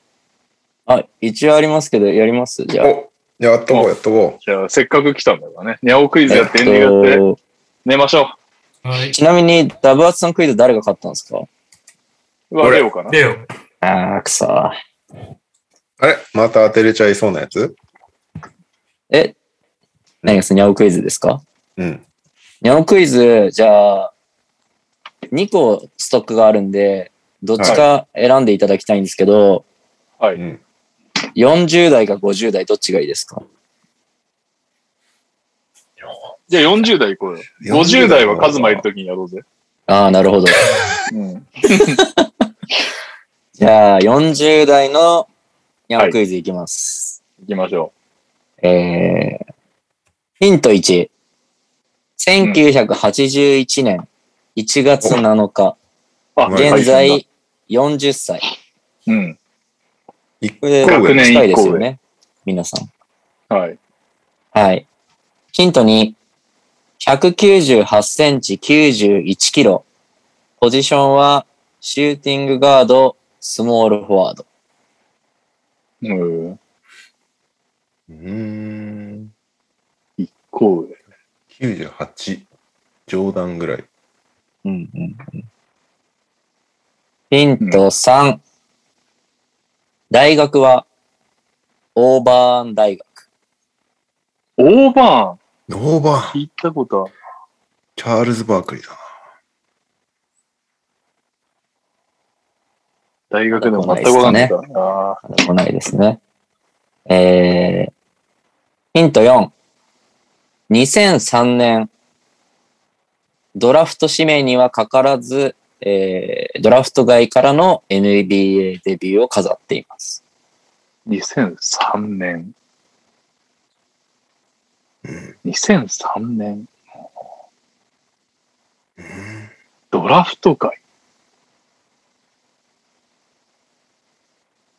まだないっすね。では、もヒント5、えーキャリアスタッツです。はい。 548試合に出場し、平均7.9得点、2.8リバウンド、1.8アシストを記録。まああんま癖のないスタッツですね、これはね。ううーん。ヒント6。うんえーシューティングガードですが、スリーポイントは、まあ、ほぼ皆無、武器ではなく、キャリア通算で439本打って103本成功の成功率は23.5%。なんか最後に回ってきた時に仕方なく打ってる感じだねうん間違いなく、まあ、武器ではないですね。まあまあ、当時のシューティングはそんなもんだよな。 41歳 ?7 点。まだ来ないですね。うん。ヒント7いっちゃいます。えー、現役時代、うん発砲事件に巻き込まれたことがある。大事件。うーんちょっと待って、いそうだよな。発砲事件ん巻き込まれる。同い年。同い年。発砲事件いやー、いそうだけど。まあ、多分、次のヒントで誰かピンとくんじゃないかなとは思います。うん。勝負しないで次行きますか、じゃうん。勝負しい。ない僕そも全く浮かんでない。あ。あ、マジですか。では、うんヒント8いきます。ここちょっと長いヒントなので読みますね。はい。えー、2003年のルーキーシーズン。シーズン終盤まで出場時間に恵まれなかったが、終盤にスタメンに抜擢。最後の11試合を平均42.3分、え20.7得点、6.2リバウンド、4.9アシスト、2.1スティールと大活躍。え30点以上の試合も11試合中3試合叩き出し、一気にオールルーキーセカンドチームに入った。ええー何それえ、その後は別にでも活躍してないってことってことだよね。かな一年目はなんかシンデレラボーイみたいな感じですね。プレイオフも、えー、そのままスタメンで出場して、出たんだ。はい、その後あのー、長期い契やいそ約う結んでますね。あ、そっかそっか。セカンド、てかアンドラフティッドだから。一年年俸だったんで、はい。うわ、ちょっと待って。誰シンデレラボーイうわうーん、全然わかんねえな。なんでそもそうも、そんな活躍するのに使われてなかったんだ。さあ、来ないか。シンデレラボーイ。次が最後のヒントになりますね。うん。いっちゃっていいですかははい。では、最終ヒント。経歴です。い。まあ、うん。 NBA の経歴。えー、ダラス、インディアナ、ボストン、ミルウォーキ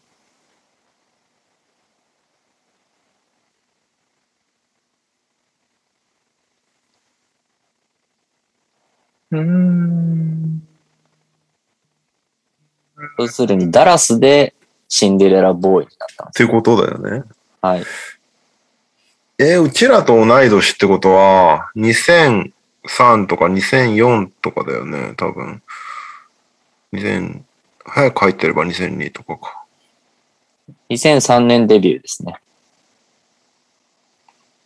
ダラス。ナッシュとかだよね。ノビツキーとかだよね。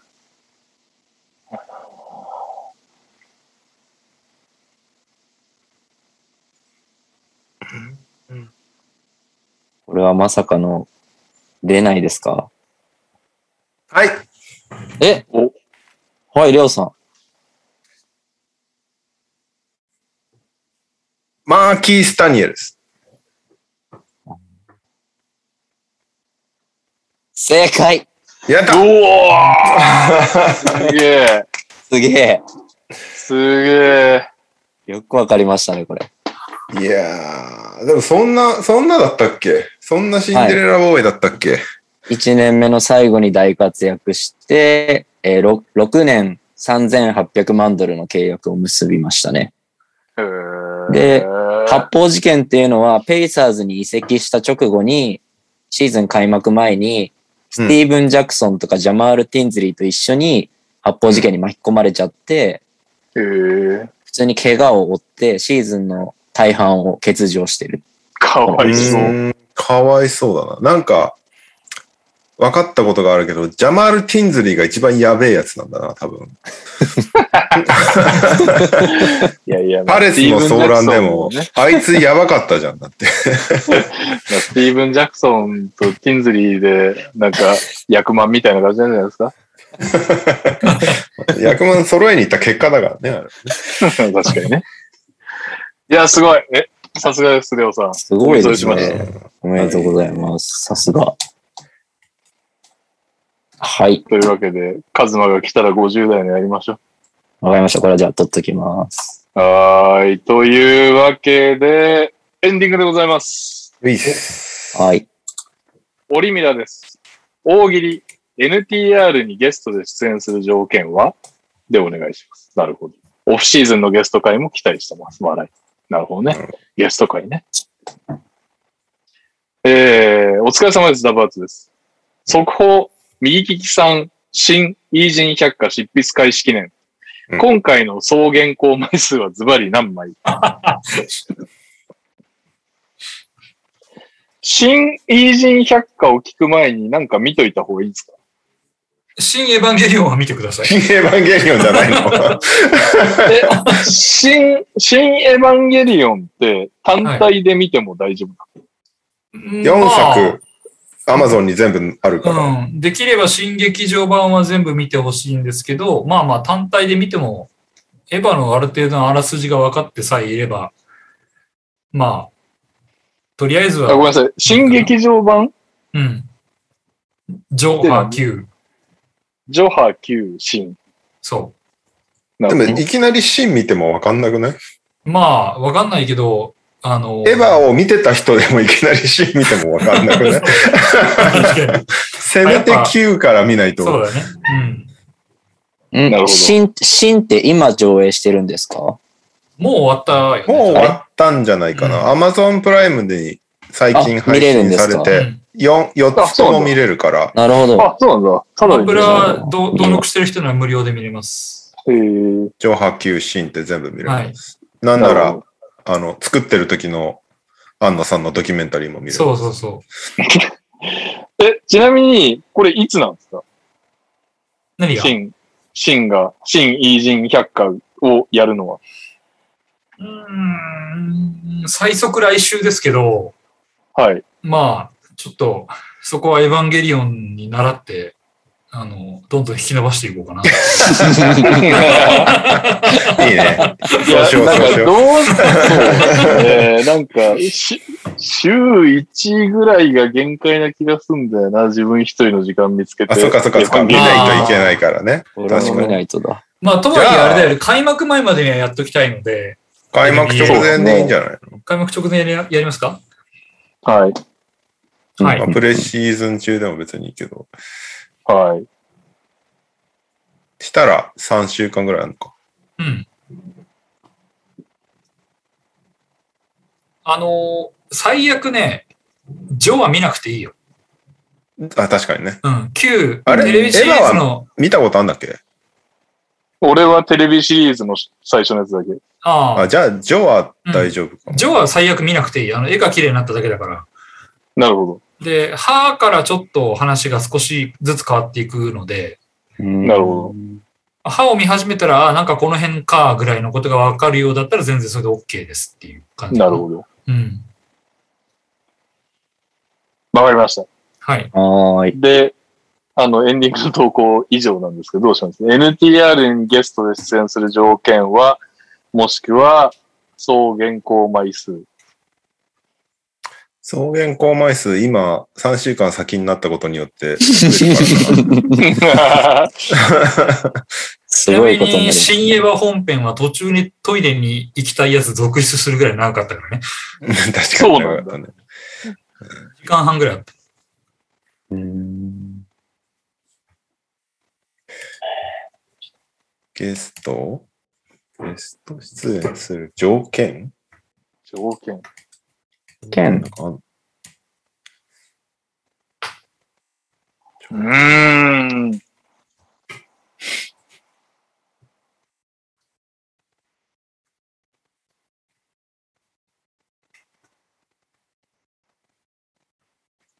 どちらでも大丈夫です。どちらでもって2個目だった場合、あなたが最後ですよね。まあでも、ね、あの、よ予想通り行かないのがエヴァンゲリオンですからね。確かに。あ、ツイッターに1個エンディングありますね。FANL さんおう。にゃおうに投稿を期待する NTR リスナーっていうのがありますね。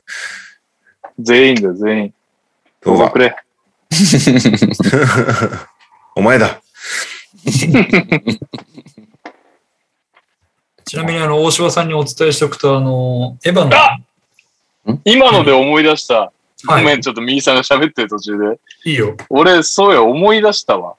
あのん、これ、ちょっと何度か、や、あの、見ないからやめてほしいって言ってる気はするんですけど、うん。あの、NTR アカウントの方にそういえば投稿があったわ。お、なるほど。ああ、それは読もう。こんにちは、お久しぶりです。にゃおうの投稿です。ここで暫定が変わる可能性が出てきたこ。れ暫定が変わるかもしれない。いきまそすんなこよ。とあるはい。こんにちは。自分のおちんちんを握ってドライバー代わりに振っているジャモラントと同い年の22歳女子リンコです。私ね、最近ゴルフを始めたの。好きな選手はタイガー・カッツ選手。イケメンで自分のインスタにムキムキなストーリー上げるくらいストイックなのに、福岡で現地妻作ったり、静岡収録の前夜に MVP 取っちゃったり、お茶目っぷりがギャップ萌えって話がずれちゃった。私、自分の好きなこといっぱい喋っちゃう癖があって、えにゃおさん、今度一緒に打ちっぱなしデートしてほしいな。返事待ってるね。以上です。の のうん。え、な、なんて言えばいいんですかど、どっちかを言えばいいんですか どっちか言ってください。そうだね。どっちが来週に生き残るか。パセオか、パセオか、ビンコか。いや、パセオでし ょこいこの人やばいでしょなんで、なんでラブレターにカズマのネタなのかというね。確かに。もう、もうちなカみにズに言ってください、本当に。はいビンコさんは予想してると思いますけど、ビンビンデリックさん。で しょうね。でしょうね。はい。というわけでごめんなさい。危なく落としかけましたが。危なかった。大丈夫ですはい。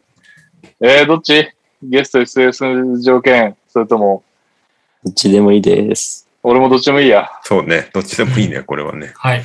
決めてください、誰か。じゃあ、執筆開始記念を、にゃお、俺、レオ、右利きでいきますか。あ、答えが最後にね。はい。右さでん、は、右さん、はいい、つも、いつもどんぐらい持ってたかなっていうのを想像しながら言えばいいんですよね。そうだね。